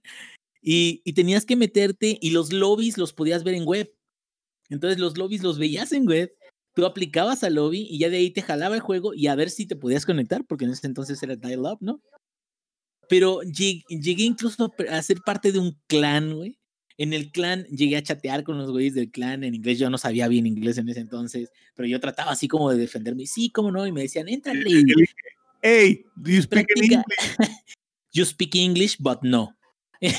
No sé, pero, Nos vamos todo eso, a Miami. todo eso fue, fue como un, un, un evento muy grande, no nada más en lo que re- eh, refiere a, a juegos de realidad de, eh, este, eh, ¿cómo se llama? De estrategia en tiempo real, Ah. sino a juegos en línea y a pertenecer a un clan para poder este, mejorar o participar o a incluso decir, ay, este fin de semana vamos a jugar por puntos, o vamos a jugar competitivo y todo así, ¿qué, ¿qué es eso? ¿Qué es competitivo? ¿Qué? O sea, realmente que te lleve tan lejos como para interesarte en algo, ir más lejos y más lejos. Y este, después de, de un tiempo dije, ya, bueno, ya, ya quedó, me gustó mucho, ya quedó, pero nunca voy a llegar a ser un profesional porque no me, da- no me dejaban pasarme todo el día ahí jugando. Y entonces eh, lo dejé, pero siempre fui más o menos bueno con Age of Empires. O regular, si, si quieres verlo así. Una pregunta, Inge. ¿Qué onda? ¿Eso significa que usabas la estrategia del Wololo? Wololo, no, no, y ni, y ni cheats, güey, porque cheats era así como de shame on you. Pero no, más bien, este, la estrategia era tener tantas granjas como fuera posible lo antes posible, llegar a la edad de los castillos, y luego, si tenía suficiente piedra, era poner un pinche castillo cerca de la civilización, si es que había suficiente piedra y si es que había alguien cerca de ahí, porque los castillos en early game tienen demasiada resistencia, güey. Sí, no, no, no, Entonces, y tienen, y tienen muy buen ataque. Entonces pasan por ahí algún aldeano y los one-shotea a los aldeanos, güey, y a los soldados, los eh, de dos o tres, ya los mata. Entonces era como hacer un, un semi-rush, güey, o sea, llegar lo antes posible a tener esa civilización y luego montar los castillos, que los castillos, si tienen suficiente piedra, no son tan caros. Entonces, o sea, es, es un edificio que te sirve como torre, que te da visibilidad, que te permite güey, resguardar a tus eh, tropas. O sea, está, eh, está muy mamón ese pedo. Pero, Y- este, tengo otra pregunta. Entonces, ¿qué, güey? Rise of Nations. Ah, ese es otro, güey, muy bueno, muy bueno. No, no, no, Está no, ahí- muy ahí basado te en va, ahí te va. Sí, sí, sí, sí. No, y de Microsoft también. Bueno, este, Sí, es eh, Microsoft. eh, hace, eh, eh, de ahí de, de, de Empires, digo, podemos este, seguir viendo Age of Empires porque es la base de, esto. Pero ahí de Age of Empires, fíjate que había dos opciones. Ya la gente que, que, que jugaba este, Age of Empires le interesaban otro tipo de juegos donde había otros elementos que no fueran nada más los de clásico, tiene civilización, tiene soldados y todo, ¿no? Este, sino que eh, había uno muy bueno, muy bonito, con, lo recuerdo con mucho cariño antes del, del este, eh, Rise of Nations, que es el Age of Mythology, güey. Uy, El uy, Age of Mythology, el Age of Mythology tenías que elegir una deidad y aparte de la deidad tenías tus héroes y aparte de los héroes tenías que construir templos y este eh, había unos dioses que preferían que tú rezaras mucho, había otros dioses de que preferían que hicieras no sé, que pillaras este alguna villa o cosas así. Entonces estaba Thor, estaba Zeus, estaba y estaban todos acartonados los personajes, pero o sea, era algo muy muy diferente, estaba muy chulo, estaba muy chingón el el, el jueguillo. Y despuésito de eso también sí me fui a Rise of Nations. A mí lo que me sorprendió de Rise of Nations era que era como una combinación de real time strategy y de risk. Exacto. Justo Porque la campaña era. Podías ir sí, moviendo sí. ejércitos, güey. Sí, sí, sí, sí, sí. Y entonces, este, y, y era muy tardado, ¿eh? De inicio. Era muy tardado porque, por- te voy a decir por qué. Sobre Cuando todo- llegabas al endgame y tenías tantos ejércitos por mover, si no los combinabas, cada ejército era un enfrentamiento. Era un turno, pues, que, que podías aplicar. No, y sobre todo, Inge, el más tardado era cuando empezabas en las civilizaciones básicas, güey. Ah, Porque sí. no sé si te acuerdas que ibas de la 1 a la, creo que era como hasta la Sí, sí, sí. séptima o octava civilización, una onda así. Bueno, Sí, sí, sí. época, Y, época. Y a mí El- lo que me, me encantaba del Rise of Nations, 1, puta, güey, era tardadísimo, güey. Empezabas con resorteras, cabrón. Sí, sí, sí, ¿no? Y era este, edad de piedra y edad de bronce. y Ahí eran otro tipo como de, de tecnologías que ibas descubriendo. Y, y de rato, los, los otros monos, si, si ibas demasiado rápido, que esto también pasa con Civilization, ¿verdad? Si ibas demasiado rápido, tú ya traías tus jeeps, güey, tus soldaditos y los otros monos en caballos, güey. ya nomás los atropellabas a los cabrones. Entonces, fíjate, ya nada más para cerrar, digo, aparte todo el mundo, bueno, los que estén interesados en este género saben que Age of Empires pues, prácticamente fue pionero y, y, y, luego viene Age of Mythologies, luego viene Rise of Nations, luego viene este, lo que son por turnos, que también el Civilization, Civilization 3 era una chulada, güey, lo jugué en la, en la universidad. Oye, Inge, eh, te, no sé si te tocó jugarlo, pero yo creo que el, que el juego que no era Age of Empires, que más me recordaba el Age of Empires, era el Empire Earth. Ah, el Empire Earth también. Y luego, ¿qué crees? En el Empire Earth, lo chingón era que la civilización llegaba hasta el futuro. Entonces, ay, ahorita lo que te acabo de platicar de que tú traías Jeeps en Rise of Nations y acá caballos, güey. Los otros güeyes apenas estaban picando piedra y tú ya tenías robots. Ya podías generar mechas y podías generar naves, güey, y helicópteros y la chingada. Ah, bueno, como dice Festomar, dice, ¿quién de ustedes jugaba Age of Empires? Este, fíjate, jefe Tomar, ahí te va una, una anécdota que es con la que quiero cerrar, al menos esto de Age of Empires, eh, que es muy bonita, pero que a la vez es, es un poco humillante para, para mí. Y digo, mi compadre, no sé si ya está, ya se fue, güey, pero, este, pero él, él vivió esa.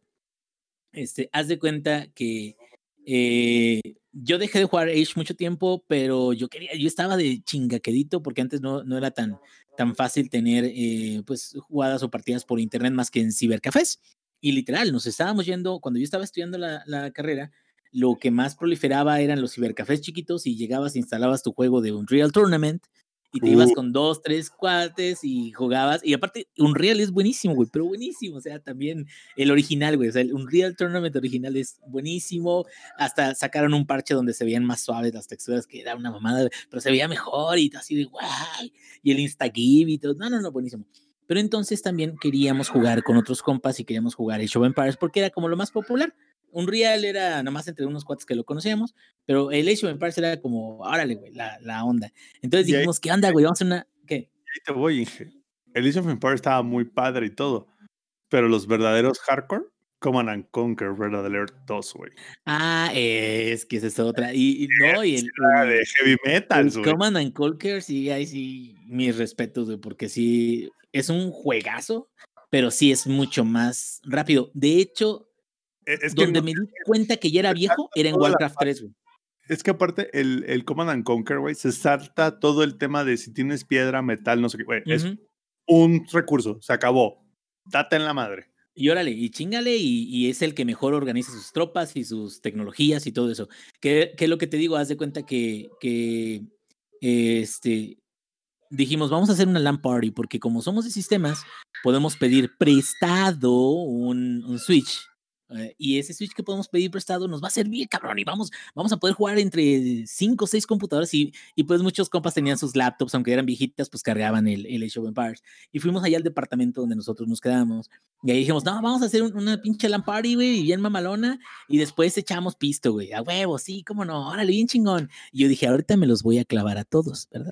Yo dije, todas las buleadas que me han hecho, güey, los primeros tres, eh, ¿cómo se llama? Semestres, cuatro semestres, todas las que me han hecho me las van a pagar, güey. O sea, todas las lágrimas que yo he llorado me las van a devolver todos, cabrón. Y uno de nuestros compañeros dijo, oye, ¿puedo llevar un compa? Y ahí debimos de haber dicho, ah, cabrón, ¿por qué?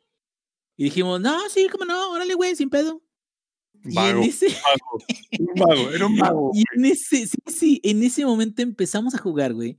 Y no, yo, y todos tranquilos, así como todos concentrados, güey, así. No, sí, que ya tengo piedrita, ya tengo todo esto y yo saqué un montón de, de eh, ¿cómo se llama? Este, ballesteros, y de repente llega, este, estaba jugando mi compa y me señalas así, tal cual, güey, o sea, a través de la mesa donde estaba su compañero que era bien vago, me señala a mí como diciendo, eh, chingate ese güey primero. Yo dije, ah, cabrón, ¿qué pedo? ¿Qué pasó? Pues me llegó un ejército como de 30 caballerías de francesas, güey que por cierto Francia es la mejor en caballerías en Age of Empires. Y no mames, yo dije, ah, no mames, ah, y traté de escapar Y, y yo fui solo el inicio de la tragedia, güey. O sea, tú si yo era el, el- el target más o menos, si yo era el más o menos, güey. Y aparte, güey, si hubiera hecho piqueros, me hubiera defendido. Pero hice ballesteros porque dije, desde lejos me los voy a chingar o a sus aldeanos o algo así, y ya en chinga, ¿no? Y no, o sea, si hubiera hecho piqueros, si hubiera sabido que ese güey era bueno, a lo mejor y aguantaba más, pero no, caí yo, este, y caí, eh, cayeron todos, este, los que estaban jugando ahí éramos como seis, y no, nos puso la rastriza de nuestras vidas, cabrón. Estábamos a punto de darle una madriza, güey, pero de pronto el güey cuando terminó el juego y nos ganó, sacó dos botellas de vodka, güey, de su mochila y dijo, órale, vamos a pisear y todos, ¡eh, sí, a huevo, cómo no! Y perdonado todo, güey. Todo así ya, así como que, órale, muy chingón. Pero fíjate que eso era lo que a mí me impresionaba, a pesar de que había pasado tanto tiempo, incluso ahora con la versión HD, a pesar de que ha pasado tanto tiempo, es un juego que todavía te puede dar mucho entretenimiento y es de los pioneros de, de, de este, eh, estrategia en tiempo real. Entonces, si no lo han jugado, creo que está en el Game Pass, o sea, éntrenle, eh, está muy bonito y pues vale bastante la pena por la nostalgia. Es la sea, hora de las confesiones del Age. Ya, yo, Sí, y ahí te voy, espérame. Me, me acabo de confesar que me dieron una rastriza. No, sí, lo, lo escuché todo. Sí, sí. no, y, y, y me avergüenza, me avergüenza porque, pues digo, o sea, yo creía que me podía defender y no, o sea, estúpido yo, ¿verdad? No, pero te digo, para los que quieran jugar Command and Conquer, el otro juego de estrategia real cool, está el Remaster Collection en Steam, en Steam que trae pues, como 10 juegos completos. Y ahí te va una pregunta, Inge, para finalizar tu segmento. ¿Cuántas veces te metiste a la configuración del juego para aumentar el límite de población de más de 200? No, un chingo de veces, güey, no, no, te, no te duraban, De verdad que era de esas cosas que no te duraban, güey. No, sobre, sobre todo te voy a decir cuándo. Eh, cuando ya cruzas el nivel de, de amateur, y no lo digo porque ay, yo era muy chingón, sino cuando ya te, te quedas, voy a dedicarle tres horas a una partida, güey. a una partida. Y, y yo me quedé, ¿cómo voy a dedicarle tres horas a una partida? No mames. Y después también encontré Civilization 3, güey, y duraba 12 o 14 horas en una partida, cabrón. Entonces te quedabas, nah, tres horas no es nada, güey, vamos a darle, cabrón. Pero no te, no te rendía porque si tenías el límite de 200, de plano había un tope y tenías que empezar o a matar aldeanos, güey, o, o a reducir tus este, ejércitos o a atacar a lo pendejo para que te bajaran los ejércitos, seguir produciendo para poder rearmar o, o este, reacomodar la estrategia de qué, con qué querías atacar, güey, ¿no? O sea, Yo, yo recuerdo, Inge, de los juegos de estrategia, el primero que dije, güey, qué chingón que out of the box ya sea más unidades, era el Supreme Commander, güey. ah, no sé ese si- también estaba bien bueno, güey. Pero no, fíjate que Más para acá porque Age of Empires 2 sí, es del es acá, es mucho más para acá. 2000. Pero fíjate que de los juegos, incluso un poquito más para acá, pero que de plano ya cuando lo jugué me quedé, no, yo ya no soy para esto. eh, al menos los de estrategia en tiempo real, de civilizaciones y todo eso. eh, la neta, cuando jugué el random map de Warcraft 3, no, güey, o sea, no pude. ya no. eras un güey. No, no pude, no pude. Era, yo creo, tenía que ver con que los héroes tenían que ganar experiencia, con que este, las unidades se contra restaban unas a otras ma- mucho más cabrón. De hecho, Ah. eso viene del Red Alert. sí. Sí, o En sea, el- no, Red Alert hay un triángulo de unidades bien marcado, güey. Y tus unidades suben de nivel, güey. O sea, es, Digo, es un- es todos un- fueron, todos fueron aportando. O sea, y yo creo que, por ejemplo, Red Alert fue importantísimo en, en- en los, los este, juegos de estrategia más adelante, pero todos fueron aportando un poquito. Entonces, eh, yo la verdad tengo muy buenos recuerdos de este Empires. Creo que mucha gente, sobre todo los chavos rooks, ya incluso ahora que los volvieron a sacar, no sé qué tan populares sean dentro de la gente que no es o que no lo jugó en su tiempo, porque pues es, eh, los gráficos no, no se parecen nada a lo que podrías tener. Incluso eh, eh, llegué a jugar otros que eran más como campaña y no tanto como estrategia, que son los Warhammer, que también están muy buenos, güey. Pero esos son más como de lleva tu héroe a través de, de varios lados, ¿no? Sí, y un, son- pelotón. o- son como los juegos de comando. O como, Ah, ¿cómo se llamaba Rob? El que tú No, estabas- pero Comando es más como el de el de este que, que sacaron hace unos años, güey, el de el de Shadow, ¿cómo se llamaba?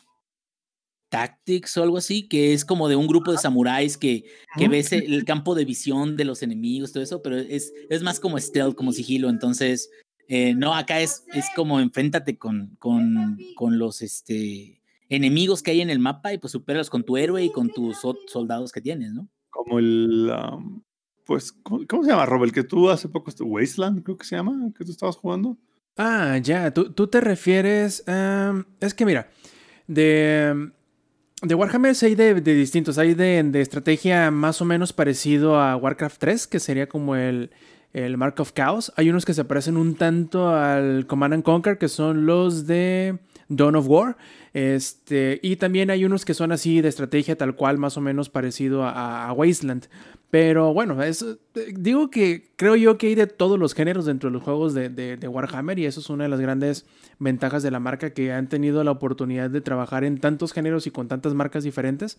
Bueno, con tantos desarrolladores diferentes que prácticamente puedes este, encontrar un juego del género que a ti te guste basado en Warhammer. Creo yo incluso que tienen, ojo Lex, creo que Warhammer tiene un juego de fútbol americano que se llama...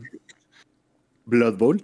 Esa, exactamente. Blood Lo juego, en- lo juego en juego de mesa. ¿Cómo la ves? Un juego de fútbol americano, pero de, de Warhammer. Ahí, ahí nomás, para lo, que te des un lo juego juego de mesa. De hecho, por ese juego, por Blood Bowl, fue que Maku y yo nos hicimos super compas. Ah, mira nomás. Historia de, de- de- de origen. Por- y hablando de historia, vamos a leer una que nos aventó ahorita Jefesto Maraya en el chat. Dice, hablando de, de, de, de cibers y de todo eso, dice, en segundo semestre de la carrera hicimos que quebrara, en mayúscula, el ciber de un amigo. Llegaba gente y él decía, no hay máquinas, bye. Y cerraba el lugar para todos hacer LAN. Un gran error. Después de esa madre se hizo de apuestas y se apostaba el stand de Marinela del mismo ciber. Y el vato siempre perdía. O sea, le dimos en su madre la ilusión de su mamá de que su hijo emprendiera su ciber. Chale, sí me agüita un poquito. La neta no.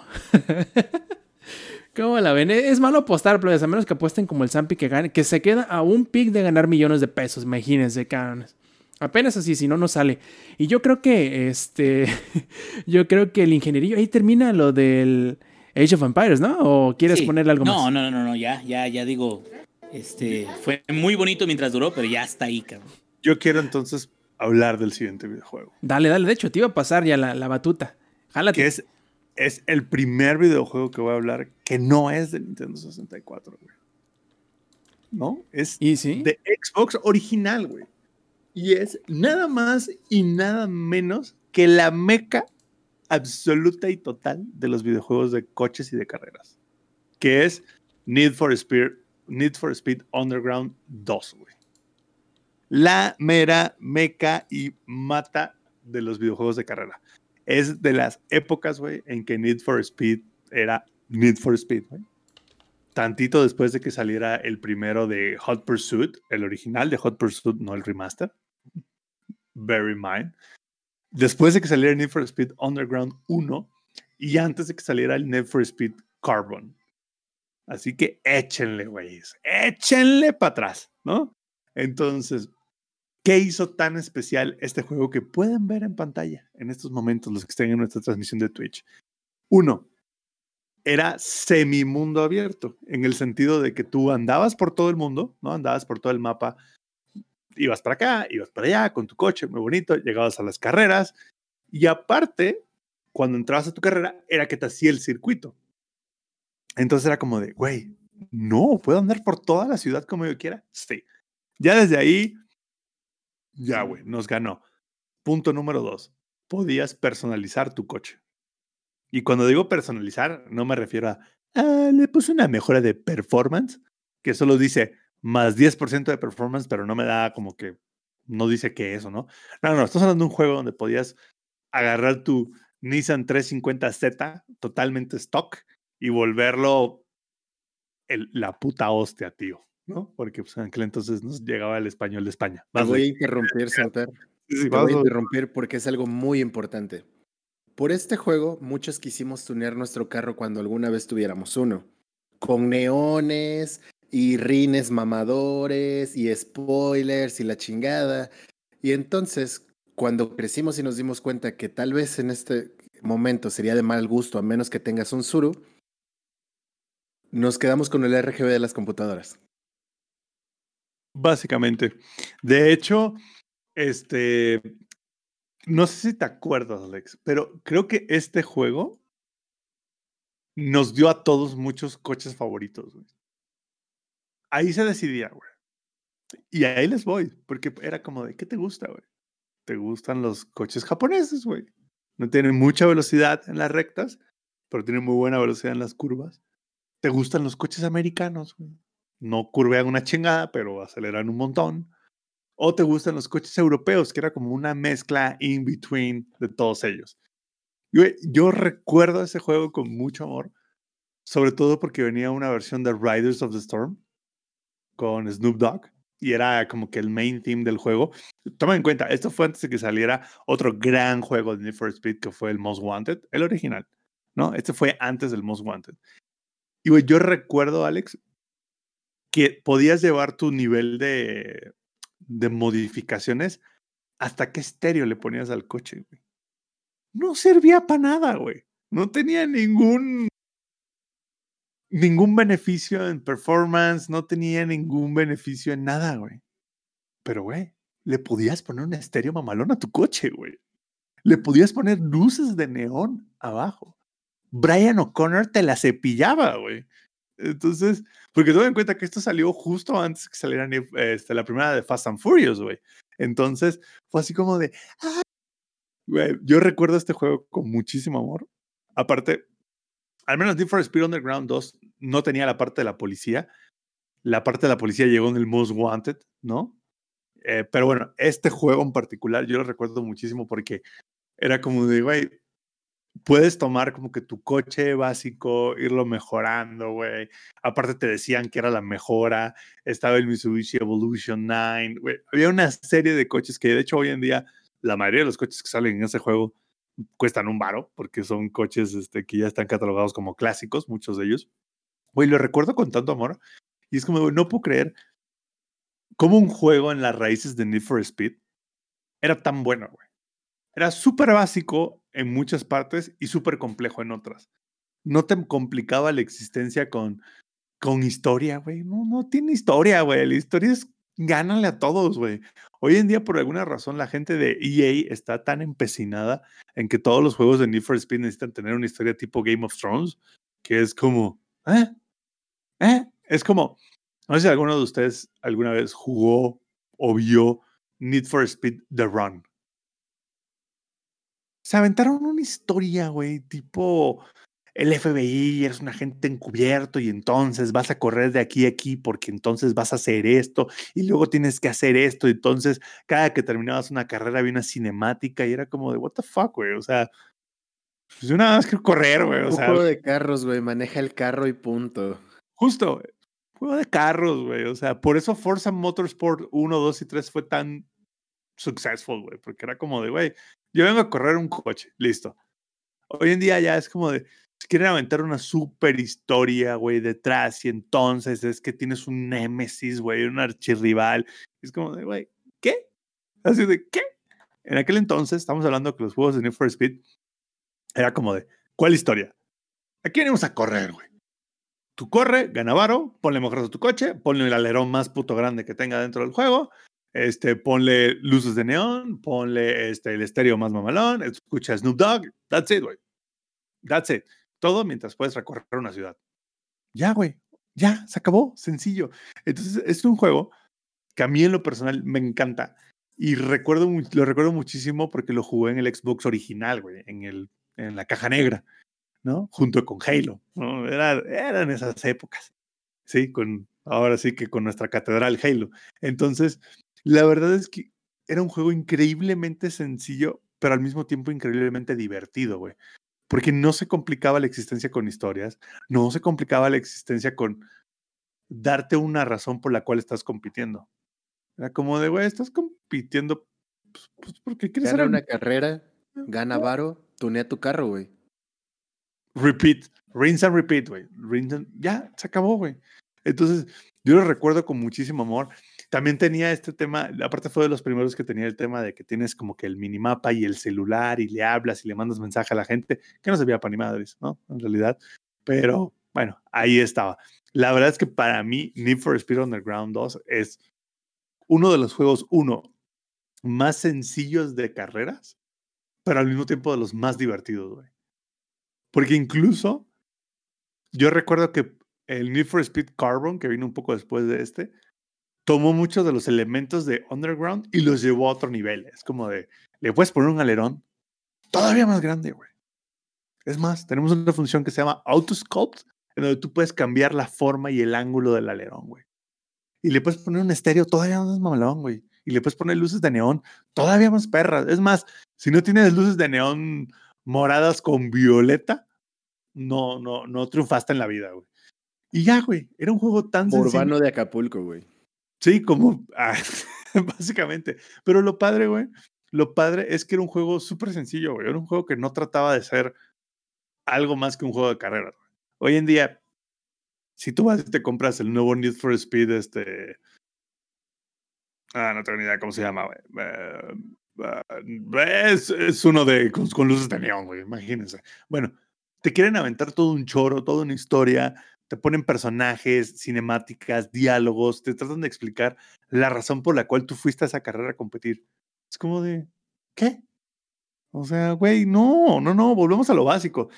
Need for Speed trató de regresar a lo básico con el remaster que hicieron hace unos años de Hot Pursuit. No sé si alguno de ustedes los jugó, creo que no. Es que Need for Speed, No, escucharlo, sí. creo que, creo que Need for Speed es esas franquicias que solo los hardcore gamers de coches conocen. O sea, no es esa franquicia que es así como de, ay, claro, como Gran Turismo, güey, que todo el mundo ubica, todo el mundo alguna vez ha jugado Gran Turismo. Need for Speed creo que todo mundo lo ubica, pero no todo mundo lo juega. Esa es la cuestión. Y yo creo que pasa algo similar con Gran Turismo. Todo mundo conoce Gran Turismo, no cualquiera juega Gran Turismo. Eh, Entonces, el Underground 2, una joya, ojalá algún día EA decida regresar a los orígenes, que es cómprate tu coche puteado, tu Ford Fiesta, y que le Por fiesta blanco, güey. Ford Fiesta blanco, güey. O bueno, en este caso creo que es, creo que es Y el- además es el hashback, güey, el todo culero. es el Focus, güey. el que- para los que están viendo, el, el- perdón, para los que nos van a escuchar, es que está el gameplay en pantalla. Entonces le acabamos de cambiar de un Focus vagoneta blanco, hatchback blanco, a un Toyota Celica, güey. O sea, imagínense, era como, toma tu coche madreado, güey. Nada de...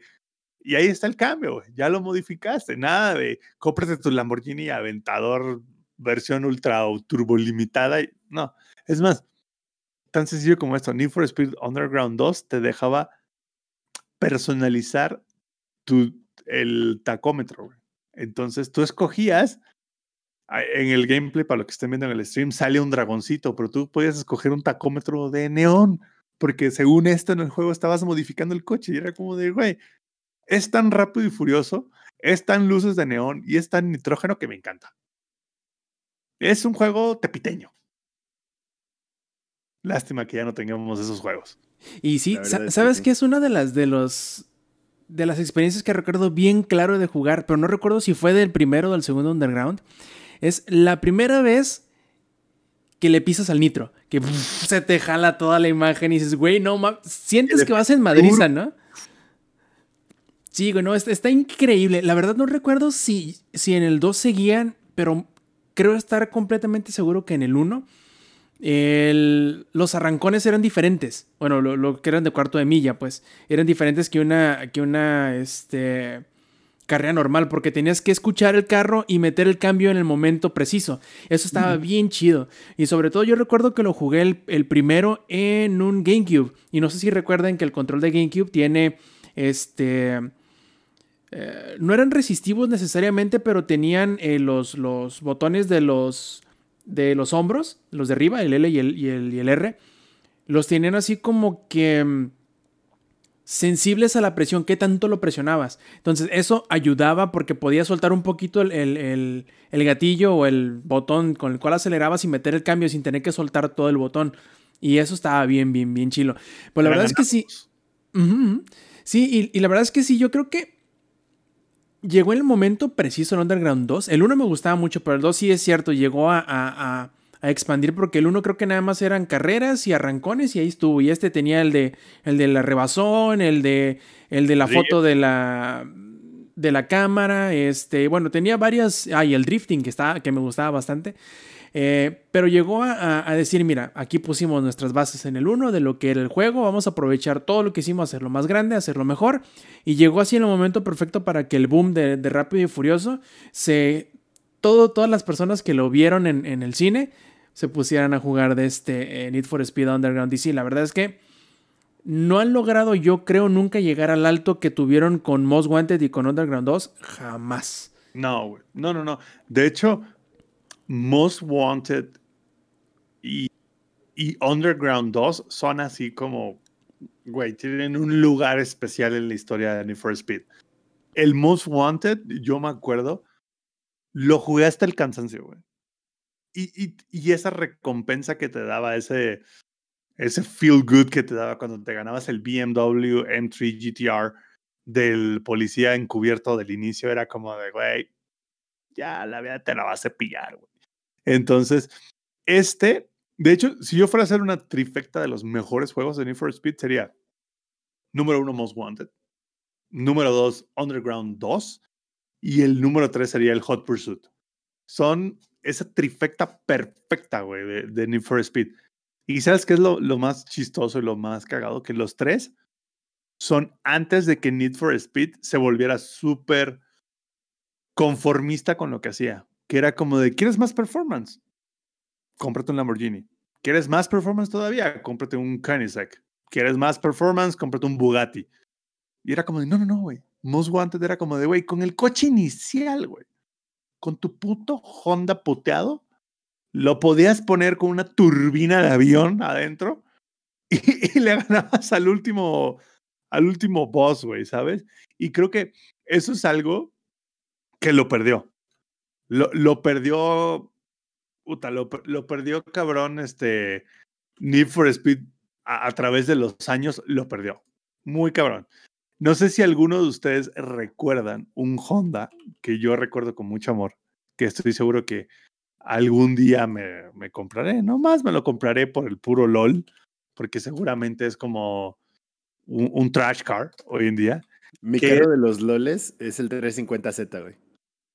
Pero el 350Z, fíjate que ni tan loles, güey. Es un muy buen coche, güey. Pues es un V6. Sí, sí, sí, pero, güey, lo quiero para tunearlo. ¿Sabes qué coche yo siento que algún día me voy a comprar solo por tenerlo ahí? ¿Con El su no, no, no. El Honda CRX, güey. El Honda CRX era un hatchback X, güey. Era un hatchback prácticamente familiar, por así decirlo, de los años 90. Pero venía en los juegos, güey. Entonces tú al final tenías tu Honda, tu, perdón, tu Honda CRX mamalón, güey. Con pinche motor de F16 con cuadra- cuadra- 40 kilos de nitro, güey. Y, este, y en lugar de escape traía este, nada así de directo al motor un tubo.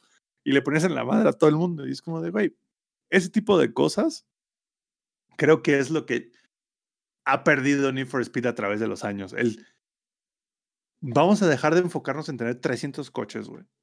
Y vamos a tener 10, 15, 10, 15 coches relatables, o sea, como 10, 15 coches que la gente se identifique, güey. 10, 15 coches que puedas ver todos los días en la calle. Y vamos a enfocarnos en darte las herramientas para que los vuelvas en un coche que no es del diario. Como es un 350Z, como es el CRX, como es el Toyota Celica, como es el puto Honda, eh, perdón, el Ford Fiesta, güey. ¿Sabes? O sea, como de.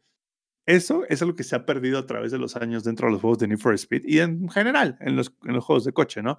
Pero creo que esa era la esencia de Need for Speed y la dejaron ir, güey. Completamente de acuerdo, y es una desgracia, la verdad, es una total desgracia, pero bueno, lo- los tiempos cambian, la gente cambia y sobre todo los desarrolladores cambian y creo que probablemente sea muy difícil, si no es que imposible, volver a esos momentos dorados con Need for Speed Underground. Es una lástima, la verdad. Pero bueno, pasemos al siguiente antes de que se nos acabe el, el tiempo en el aire, que bueno, lo hacemos nosotros mismos, pero no importa. Así que, Lex, cuéntanos, ¿cuál es tu siguiente juego? Eh, Super Mario World. Creo que Super Mario World es, es un juego que, que todos hemos jugado. Todos, todos, todos. todos hemos jugado. Y siento que es un party game. Para mí fue un party game, porque como les platicaba con Mega Man, es, era de los que jugaba con mi, con mi amigo en su Super Nintendo. Y entonces nos sentábamos los sábados a jugar, cada quien con su control y esperar su, turno, ya sabes, entre Mario y Luigi. Y la parte chingona, porque para esto yo ya había jugado este Super Mario Bros. 3. Pero el World implementó a los Yoshis, güey. Y los Yoshis de colores que cada uno hacía algo. El azul volaba, el rojo lanzaba fuego, el amarillo Qué- daba un Qué culazo. Power Rangers ni qué chingados. Sí, güey. güey. Entonces era como súper chingón ir a buscar los Yoshis y además tenía como un montón de cosas ocultas el juego. Un chingazo de cosas ocultas. Un chingazo. O sea, había que eh, pasar niveles especiales para formar la estrella. No sé si, lo recuerdan. Tienes que, formar la estrella. Muy cabrón. Ah, los, las casas de los fantasmas, los stages secretos en donde nada más entrabas por vidas, ibas y te daban vidas y monedas, güey. Super Mario World era mi party game, porque yo ya sabía que todos los sábados iba a jugar Super Mario World. Y era como, esta vez, ¿qué vamos a hacer? Y entonces lo fuimos construyendo con mi compa durante mucho tiempo. No recuerdo la verdad cuánto tiempo nos habrá tomado acabarlo al 100%. Pero recuerdo que cuando llegamos al punto en el que según nosotros ya habíamos recorrido todo y revisabas cuánto de porcentaje del juego llevabas y no era el 100%, es como de, güey, ¿qué chingados falta? ¿Qué chingados falta? Y entonces... Qué nivel oculto. Ah, exacto. ¿Y en dónde? ¿Y cómo lo desbloqueo, güey? Te estaba hablando de que teníamos nueve o diez años. Güey, Apar- aparte, Lex era de esa época donde los juegos eran brutales, güey. Donde Nintendo como que todavía no tenía el departamento de control de dificultad de los juegos. No sé si existe ese departamento. Debería existir. Deber- debería de existir. Pero era esa época donde los juegos estaban perros, güey. Perros pasarlos, güey. No se diga, como dices, R's, güey, las Sí, R's, güey. sí, sí, perr- perros, güey. No, no se diga como dices tú, el tema de encontrar todos los secretos dentro del juego, güey. No se diga así como de, güey, ¿qué tengo que hacer, güey? Para pasar este nivel. Entonces cuando lo pase, en lugar de que me desbloquee hacia arriba, me desbloquee el nivel de aquí a la izquierda, güey. Porque sé que ya hay un nivel, porque ya hay un perro punto en el mapa. Y si ahí está el punto en el mapa es porque ya hay un nivel. Y luego tienes que ir y apretar los botoncitos para desbloquear, para que se revelen en el mapa lo, lo que te hace falta, porque hay otras, otras cajitas de ciertos colores y es como de vamos a buscar el botón y vamos a hacer esto y vamos a hacer lo otro. Y es como de no, güey, a ver. Y te quedas con todas las casas de fantasmas tienen una manera alternativa de ser este, pasadas. Ujú. Vamos a encontrar dónde está la entrada alternativa para ir al siguiente nivel. Y, güey, era, es- estaba súper cabrón, porque además, ese güey y yo, el Isra y yo, éramos los que jugábamos tal cual. Había más, otros, otros dos güeyes que también iban, pero nunca fueron tan clavados de los videojuegos. Entonces era como más que nos vieran jugar y ellos estaban haciendo alguna otra cosa. Pero Isra y yo sí era como de, a ver, güey, tenemos que hacer esto y esto y esto y no, ya nos atoramos. Y entonces, un mes le tocaba a él comprar la Club Nintendo y el siguiente mes porque ya no sabíamos qué pedo, o sea, ya no sabíamos cómo seguir avanzando, ya no pudimos nosotros solos. Y no es tan fácil como de ahora agarras tu celular mientras estás jugando y es como de, a ver, aquí, ta, ta, ta, ta, ta, ta, ta. Ah, sí, no mames, entonces necesito hacer esto y esto y lo otro, ¿no? Ah, ok. No, güey, antes era como de... El que tenía internet en su casa era yo y no lo sabía ocupar, porque además era el de, el de cable telefónico y sonaba cuando te conectabas.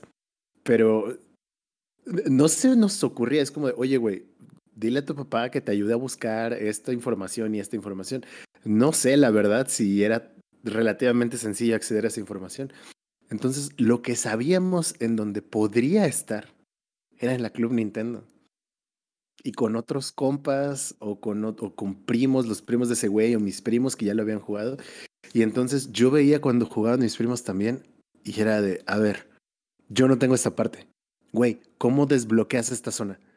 No, pues tienes que, cuando llegas a esta parte, a ver, y ya, ponía el nivel, ¿no? Y dice, pum, pum, pum, aquí es donde te desvías para acá y acá entonces está la llave que abre la puerta secreta.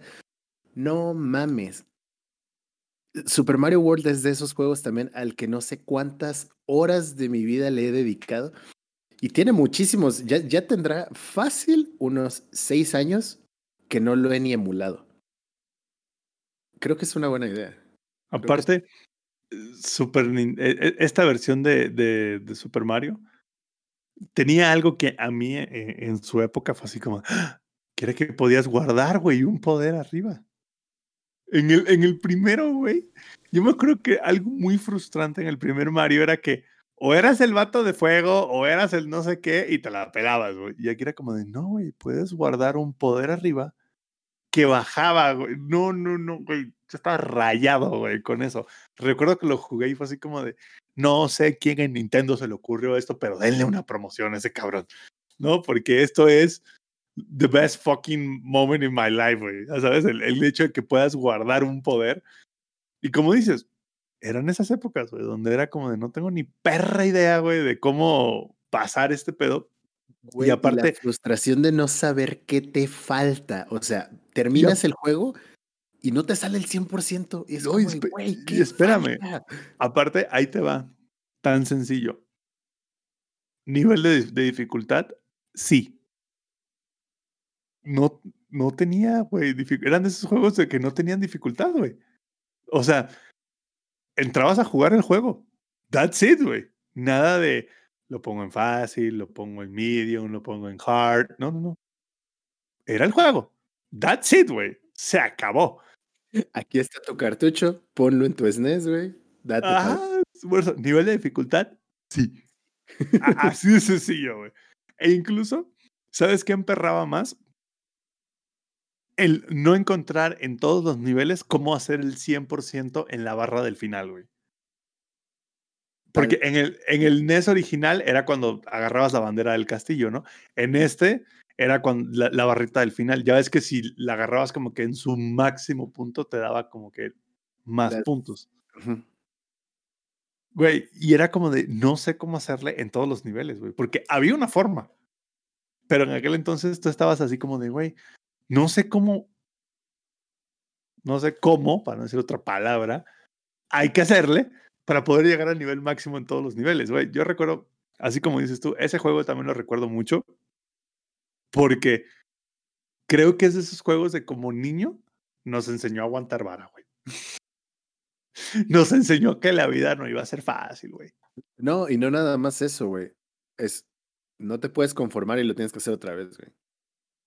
Porque, eh, eh, eh, es como de, a ver, cabrón, esto tiene otra salida y necesito saber dónde está la otra salida. Entonces me voy a regresar y lo voy a volver a hacer hasta encontrar lo que me falta. Y creo que eso era algo que nos daban los videojuegos, o que todavía nos lo dan, pero tal vez ya no lo buscamos tanto. Actualmente es eso de platinar los juegos o conseguir todos los logros de un juego, pero a veces hay logros que están muy pendejos, seamos sinceros, es como de, juega una partida en línea con tus amigos y es como, ay, pum, logro desbloqueado. Y antes un logro realmente, o sea, terminar el juego es juego 100%, güey. Y Super Mario World fue uno de esos juegos que puedo, eh, este, tengo bragging rights del, lo terminé al 100%, pero me costó una chinga y noches de desvelo de niños de 10 años que son, no mames, güey, es la una de la mañana y es súper tarde. No me voy a parar a ver uh, Rugrats mañana, güey. ¿Ves? Entonces, noches de desvelo con mi compa. y- Chale, los caballeros del zodiaco, güey. ¿Sabes? ¿Sabes qué juego eh, más o menos reciente da el... Más o menos. fu- me dio ese feeling similar cuando fue el equivalente a platinarlo. El Modern Warfare original. El Call of Duty 4 Modern Warfare. Sobre todo porque para lograr todos tenías que, uno, pasar la campaña en veterano. Tenías que hacer ciertas cosas durante la campaña. Y tenías que pasar la última misión, el Hall Club, en veterano. Y esa era una misión básicamente donde no podías hacer nada mal. Tenías que hacer una secuencia de movimientos exactas y agacharte en el momento exacto, en el lugar exacto. y solo tenías un minuto y cachito para acabar la misión. Me acuerdo perfecto que cuando lo logré en el Xbox 360 fue así como de, güey, no sentía esto desde Super Mario, cabrón. Entonces, güey, te lo juro, ¿eh? O sea, entonces, a, a, lo que voy es que me acuerdo mucho, ahorita que lo mencionas, me acuerdo mucho que, güey, hay muy pocos juegos que te den ese feeling cuando lo platinas o cuando llegas al 100% que dices, su perra madre, güey. Es más, tengo compas que son perramente buenos en Call of Duty y no lograron platinar el Modern Warfare 4. No lo lograron, güey. Porque esa misión... El 100% de Super Mario World, güey. Güey, yo no lo logré, güey. Yo nunca logré el 100% de Super Mario World. Era perrísimo, güey. Así como te digo, o sea, muchos de mis amigos no lograron el 100% Modern Warfare porque era un tema así como de, güey, la última misión tenías que ser perfecto, güey. Perfecto. Y tenías que practicarla una y otra vez. Y era como de, güey, tengo un segundo para hacer este disparo aquí, voltear para allá, tengo que hacer esto, tengo que de aquí, ¿sabes? Y me acuerdo mucho que cuando salió el remaster del Call of Duty 4, lo volvió a platinar. Y fue así como de, todavía se puede, banda. El sueño vive. Así que estaría muy bueno ver a Lex sacando al 100% otra vez el Super Mario World. Super Mario World, güey. Podría sin ser. Google, sin Google. Sí, claro. No sé si iba a ser un pedo porque hay muchísimas cosas que no me acuerdo. Mega Man X sí me lo sé al derecho y al revés sin pedos, güey. Pero Super Mario World sí creo que fue esa vez y no he vuelto a intentar un run al 100% sin Google, güey. Tendría que, o sea, ¿qué sería? Que me den chance de buscar una hemeroteca las Club Nintendo. Porque así lo pasamos alguna vez. Eso y con ayuda de otros amigos, primos y demás, de oye, lo pasas así, así, así. Entonces, eh, no he hablado de otros juegos que me marcaron, como por ejemplo Halo, que ya habrá tiempo en otro podcast de que hablemos de Halo. Porque quería yo específicamente hablar de mis juegos de los 10 años para atrás porque creo que esa fue la base totalmente de que yo me convirtiera en una persona que ama los videojuegos, que hace este contenido para ustedes, que está en los streams, etcétera, etcétera, etcétera. Entonces, mucho también le tiramos hate a Nintendo últimamente, como de, güey, pinches consolas no corren en 60 frames y bla, bla, bla. Pero todos, todos, todos empezamos en Nintendo, o incluso más atrás, tal vez algunos en Atari. Lo, lo que pasa es que Nintendo sigue haciendo este, episodios de, de, de retro, güey. y ya estamos en 2021. Un, un puro episodio retro está haciendo Nintendo, güey. De, de, hecho, yo, yo creo que, que el pro, no el problema, sino lo que yo creo que Nintendo tiene, o al menos que la mayoría de la gente que no es palero por completo de Nintendo, es que sabemos lo que el talento que tienen, de lo que son capaces, pero le hace falta eso que Monster Hunter supo hacer, que es no ser tan testarudo como para saber qué cosas cambiar para poder llegar a ser todo lo que puedes llegar a ser. Yo creo que Nintendo está tan metido en sus formas, en su... ¿Cómo decirlo? En lo clásico de lo que significa ser Nintendo y son tan protectivos de ellos mismos que no se permiten, por ejemplo, este, tener una, por ejemplo, una consola que sea tecnológicamente capaz o comparativa con las demás, eh, que no tienen un servicio en línea este, capaz nuevamente, o de menos que se, que se pueda comparar con los demás, y que a veces se siente que tienen miedo de salir de esa parte que es lo seguro, que tú te das cuenta cuando algo es posible, por ejemplo, tú te das cuenta cuando juegas el nuevo Zelda, que dices, güey, se atrevieron a salirse de esa capsulita en lo que ellos tenían conceptualizado que era Zelda. Y con Breath of the Wild pudieron romper el cascarón. Y fíjense la, la, chingonería que salió. Si tan solo se permitían hacer eso mismo con todo lo demás en lo que flaquean, serían imparables, cabrón. Completamente imparables. Y yo creo que eso es lo que nos duele en cierto sentido a las personas que no somos paleros de Nintendo. Decir, güey, si tan solo se permitieran dar este paso hacia esta dirección, sería una cosa que ni los detractores de Nintendo podrían verle algo malo o, o, o, quejarse de ello, vaya, pues. Es como, Rob, es como cuando mm. sacaron el Wii. Güey, hasta la fecha no conozco una persona que diga no me divertí con el Wii. Pero fue justo como dices tú, ese momento en el que Nintendo dijo, ¿sabes qué? Me voy a arriesgar, güey. Voy a sacar algo que no está en mis bases, algo que no es algo que haga todos los días Y como dices, creo que es lo que más emperra, güey, de Nintendo, que es como de, güey, hay celulares más potentes que el Switch. ¿Por qué carambas sacaste un Switch tan jodido, güey? ¿Por qué no sacaste algo más pro, güey? ¿Por qué no? Pero el nuevo Switch es edición especial de Super Mario. Vamos a lo mismo. Es como de, güey, estás desperdiciando el talento, güey. Pudiste ser el Real Madrid de Latinoamérica. Exacto. Alcanzar, alcanzar una estrella, güey. O sea, pudiste ser. Es más, pudiste ser algo que ni Sony en sus mejores sueños, güey. ¿Sabes? O sea, pudiste ser algo que agarrara el PlayStation 30 y le diera 40 mil rastrizas, güey. Pero Pero como no, nos dice Maco en el chat, güey. Hombres viejos japoneses en trajes negros y cuello blanco. Pues sí, la, la verdad es que sí. Y, y yo que no soy palero de Nintendo, lo que más me choca de Nintendo es como de, güey, siguen sacando las mismas franquicias en prácticamente el mismo estilo, güey. Entonces es como de, güey, si pudiste ser Mario y Super Mario, si pudiste ser Pokémon, güey, ahora sí que como diría, Zelda, este, o sea, como también. ser Zelda, güey. Ahora sí que como diría Calle 13, destápate, güey, quítate el esmalte, güey. Deja de taparte, güey. Levántate, por favor. y ponte hyper. Ponte güey. hype, Ponte hyper, loco, sí, güey. No, no, no, no mames. Y, y, Lex, no sé si vayas a seguirle con, con algo más de, de Mario, más que la promesa de hacerlo el 100% en stream. Sin Google, en una Sin hemeroteca. Google. güey. Además, este, no, pues yo no, es que no puedo agregar. ¿Sabes qué me pasa cuando empiezo a recordar como todo esto? Es a veces siento que se me va por completo la objetividad y yo puedo hablar como por muchísimo tiempo de un juego que a mí me gusta, de algo que a mí me gusta solo porque a mí me gusta y yo le voy a encontrar todas las maravillas y todas las joyas que hay, a pesar del montón de errores que pudo llegar a tener. Y cuando hablamos de este tipo de cosas y que está súper chido que salga, porque cuando nos escucho hablar a todos, es como si por un momento nuestro yo de esa edad volviera a salir y es como de, güey, no mames, esto, güey, súper sorprendente todo y así. Y creo que ese ejercicio está muy bonito, así que yo me voy a detener porque si no voy a seguir hablando otro rato de Super Mario World y los Yoshis de colores. Como todos, güey. Creo, creo que cuando nos...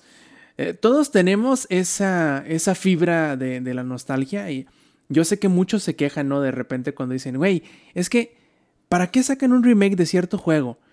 Y es porque no le han sacado el remake de ese cierto juego que para ellos les hace que le explote la cabeza, güey. Porque a mí si me, si me hacen remake de los juegos que a mí me gustan, si me dicen, güey, te voy a hacer un remake, por ejemplo, de Mega Man 2, digo, güey, sí, como no, lo compro. El día que sale más lo compro hasta antes, cabrón. Pero pero de la misma forma puedo quejarme de tantos remakes que hacen de juegos que a lo mejor para mí no son importantes, vamos a suponer. Eh, me imagino que Zampi está emocionado por el de Mass Effect, que va a salir en un par de meses. Por ejemplo, ¿no? Esa es el- el- el- la situación perfecta. Él puede decir, güey, ¿para qué hacen un remake de X juego? Pero dice, güey, mira, tss, remake de Mass Effect y se pone, pero como loco. Entonces, es la misma cosa. Aquí no todos tenemos nuestro. Justo, justo ayer hablaba con, con mi cuñado sobre el tema porque me estaba sugiriendo algo para los miércoles macabrosos y me dice, güey, ¿por qué no juegas Silent Hill 1? Que a mi gusto, O The Medium. no, cuando salga jugaré de Medium, pero así, Silent Hill 1, que es mi juego favorito de los survival horrors, que en algún otro podcast donde hablemos de más juegos retros, hablaré. A mi gusto es el mejor survival horror que ha existido en la historia de la humanidad. Ahora imagínatelo en un remake con los gráficos actuales. No, güey. Te, te vas a mear en tu silla gamer, güey. Te vas a mear y tus RGBs, güey, no van a van a poder iluminar lo suficiente mientras te estás meando del espérate. miedo, güey. Remake en VR. No podría. El Lex, Yo de no hecho, podría, Le- Yo no Lex podría con el de Silent Hill, güey. Lex toda- todavía nos debe la visita aquí al DF para poder hacer un stream desde la cuenta de Lex, pero de un juego de terror de VR. Todavía nos debes esas, todavía nos debes esas. Como bien dice este Lex, aquí nos podríamos estar toda la perra noche hablando de, de- de juegos que nos marcaron, pero nuevamente, como sucedió en la primera edición, nos quedamos sin tiempo. Pero eso no quiere decir que nos hayamos quedado sin hablar de juegos, porque les prometemos, no en el próximo, pero les prometemos que esta mecánica, mecánica, ¿no? Este especial Dinámica. Así es, también, eso, sí, como no. Mecánica, eh, dinámica, gimnasia, magnesia. Sí, todo eso volverá, al igual que el backlog check-in, que le gustó bastante a la gente también. Entonces, serán secciones que volveremos a tomar en un futuro. Quizá no hasta el final del año, probablemente en el final del, del, del mid-season, por decirlo así, cuando salgamos de vacaciones en verano. Pero volveremos a hablar de estos juegos que significaron y significan tanto para nosotros.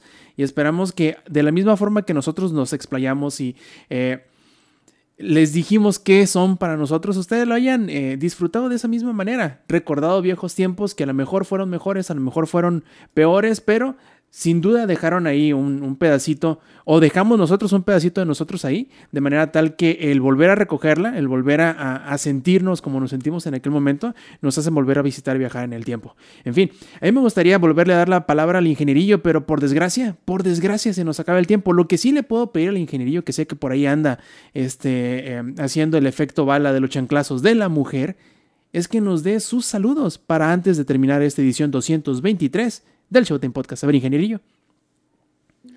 A ver, güey, o sea que no voy a poder hablar de otro pinche juego yo, cabrón. O sea, No. tenía otra hora, güey. Otra hora completa para llenar y no voy a poder. Órale, cabrones. De puro diablo. No, güey. pues este. Diablo, los ojos de los que no salgo, güey. Este, Warcraft, eh, no, no, no. Fíjate, tenía dos menciones, bueno, tenía uno preparado por si nos sobraba tiempo, que por supuesto que no nos sobró, que era el Sims 1, buenísimo. Luego a ver si puedo hablar de él en, en, en otro juego, este, ¿cómo se llama? Otro podcast retro.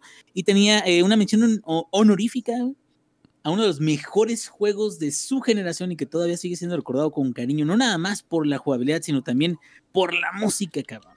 Por la música. Vice City, güey. Grand Theft Auto Vice City, no sé cómo Mergas consiguió, no sé cómo consiguió todas las licencias de las mejores estaciones de los 80 Espérate. en un videojuego. Güey. Craqueado de LimeWare. Ah, huevo, eso ya- Claro que el medio mundo lo teníamos craqueado, ¿verdad? Pero bueno, eh, Ya, habrá, güey. ya habrá tiempo para que alguna vez hablemos de todo eso y LimeWire y Ares. Hijo, ¿no? Y canciones de Barry White que en realidad eran eh, un crack, no sé, este, pero, pero bueno, luego, luego veremos qué onda. La época No, pues de, muchísimas. eh, de los point to point, güey. Ándale, ándale, Carlos. Peer, peer. Este, pues muchísimas gracias a todos los que nos escucharon, a todos los que nos escuchan en el otro formato también. Eh, pues estamos empezando el año y estamos tratando de echarle ganas. Ahorita, el día de ayer tenemos una, tuvimos una sorpresa después del win de, de Robin en Fortines, eh, que jugó mi, mi sobrino, un saludote a mi sobrino también. Este, me metí yo justamente para que perdiéramos dos veces seguidas, güey. Y cerramos el stream porque nos dio demasiada vergüenza continuar. Pero vamos a tratar de seguir este, juntándonos, en, ya sea en Fortines como Viejo Tlacuaches, o ya sea en otros juegos, o streamear un poquito más. Pero pues poco a poquito vamos a agarrar el ritmo que teníamos antes. eh, digo, eso a menos de que la SEP diga lo contrario con las tareas de mis hijos. Listo. Perfecto, acá nos dice el otro nivel, era necesario tener un amigo millonario con un quemador de A2 o de una X, que en este caso sería el Zapi. ¿Cuáles son tus saludos? Perro 2X. Bueno, primero que todo, saludos a los que nos escuchan en nuestro formato MP3, 3, 3.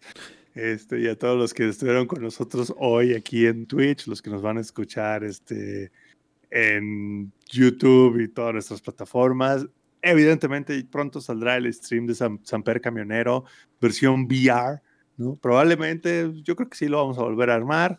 Este, sobre todo ahí cuando nuestro Twitch Star Lex nos dé chance, ¿no? Que no nos robe toda la audiencia de Latinoamérica para poder nosotros hacer el stream. Porque, híjole, pues ni cómo competir contra el Lex, ¿no? Este, Pero-. Está cabrón. Está cabrón, imposible. Pero bueno, saludos a, a todos los que nos escucharon, a todos los que nos van a escuchar en la versión grabada, a mi señora que está haciendo ejercicio, a Boquitas que la pudieron ver hoy en el podcast ahí. No me arañó, no me odió, a pesar de los besos. Y besos para ustedes.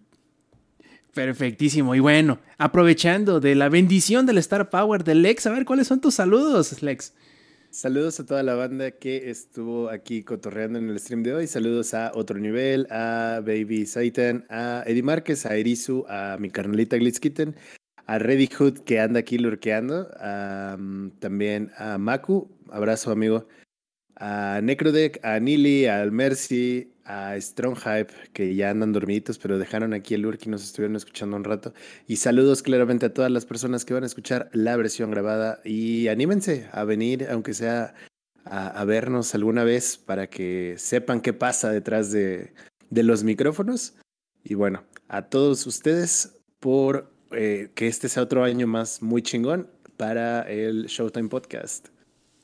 Lo será, lo será. Y innegablemente también lo será para Tiento Stream. Yo sé, yo sé muy bien. Y si quieren seguir el canal de, del Lex o del Zampi o de lo que sea, acuérdense de echarse una vuelta por langaria.net diagonal enlaces. Ahí podrán encontrar las URLs de todas nuestras cuentas de las redes sociales y de nuestros canales de YouTube, de Twitch y de todo lo demás. Además, como dice Lex muy bien, este, pierdan la, como dijeran desde Los Ángeles Azules, olviden la vanidad, el orgullo déjenlo afuera, échense la vuelta por acá los martes a las ocho y media de la noche, hora de la CDMX por twitch.tv si es que el llega a la hora, eh, por twitch.tv diagonal langaria, donde van a poder eh, pues estar junto con nosotros presenciando la grabación en vivo del show en podcast y además eh, también participando en el chat, como lo hicieron ahora Tomar, como lo hizo otro nivel, como lo hizo Erizo, como lo hicieron todos los que estuvieron en el chat. También muchas gracias a nuestros nuevos followers que entraron durante la transmisión de este podcast, que fue en Ayélica, que fue No Soy Mercy, que fue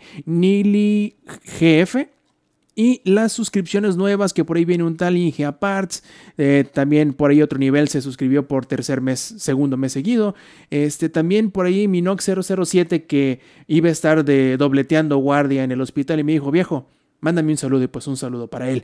Antes de despedirnos también, obviamente, mandarle un saludo a mi novia María, que por ahí anda, este, batallando un poco entre los horarios del trabajo, pero bueno, así es este show. Recuerden, eh, todos ustedes, que si quieren... Eh, seguirnos en, ya sea en Spotify, ya sea en donde más estamos en Apple Podcast, en, Google Podcast, en Amazon Music, en, todos los demás, sí, en todos los demás lugares pueden hacerlo. En no, ese no, ya no está en ningún lado esa cosa. está más caído que el peso, cabrón, esa chingadera. Y pues bueno, si no nos queda más de parte del ingenierillo del Lex y del Zampi, yo fui Roberto Sainz o Rob Sainz en Twitter. Nos vemos la próxima semana. Esta fue la edición 223 del Showtime Podcast. Stay Metal. Langaria.net presentó.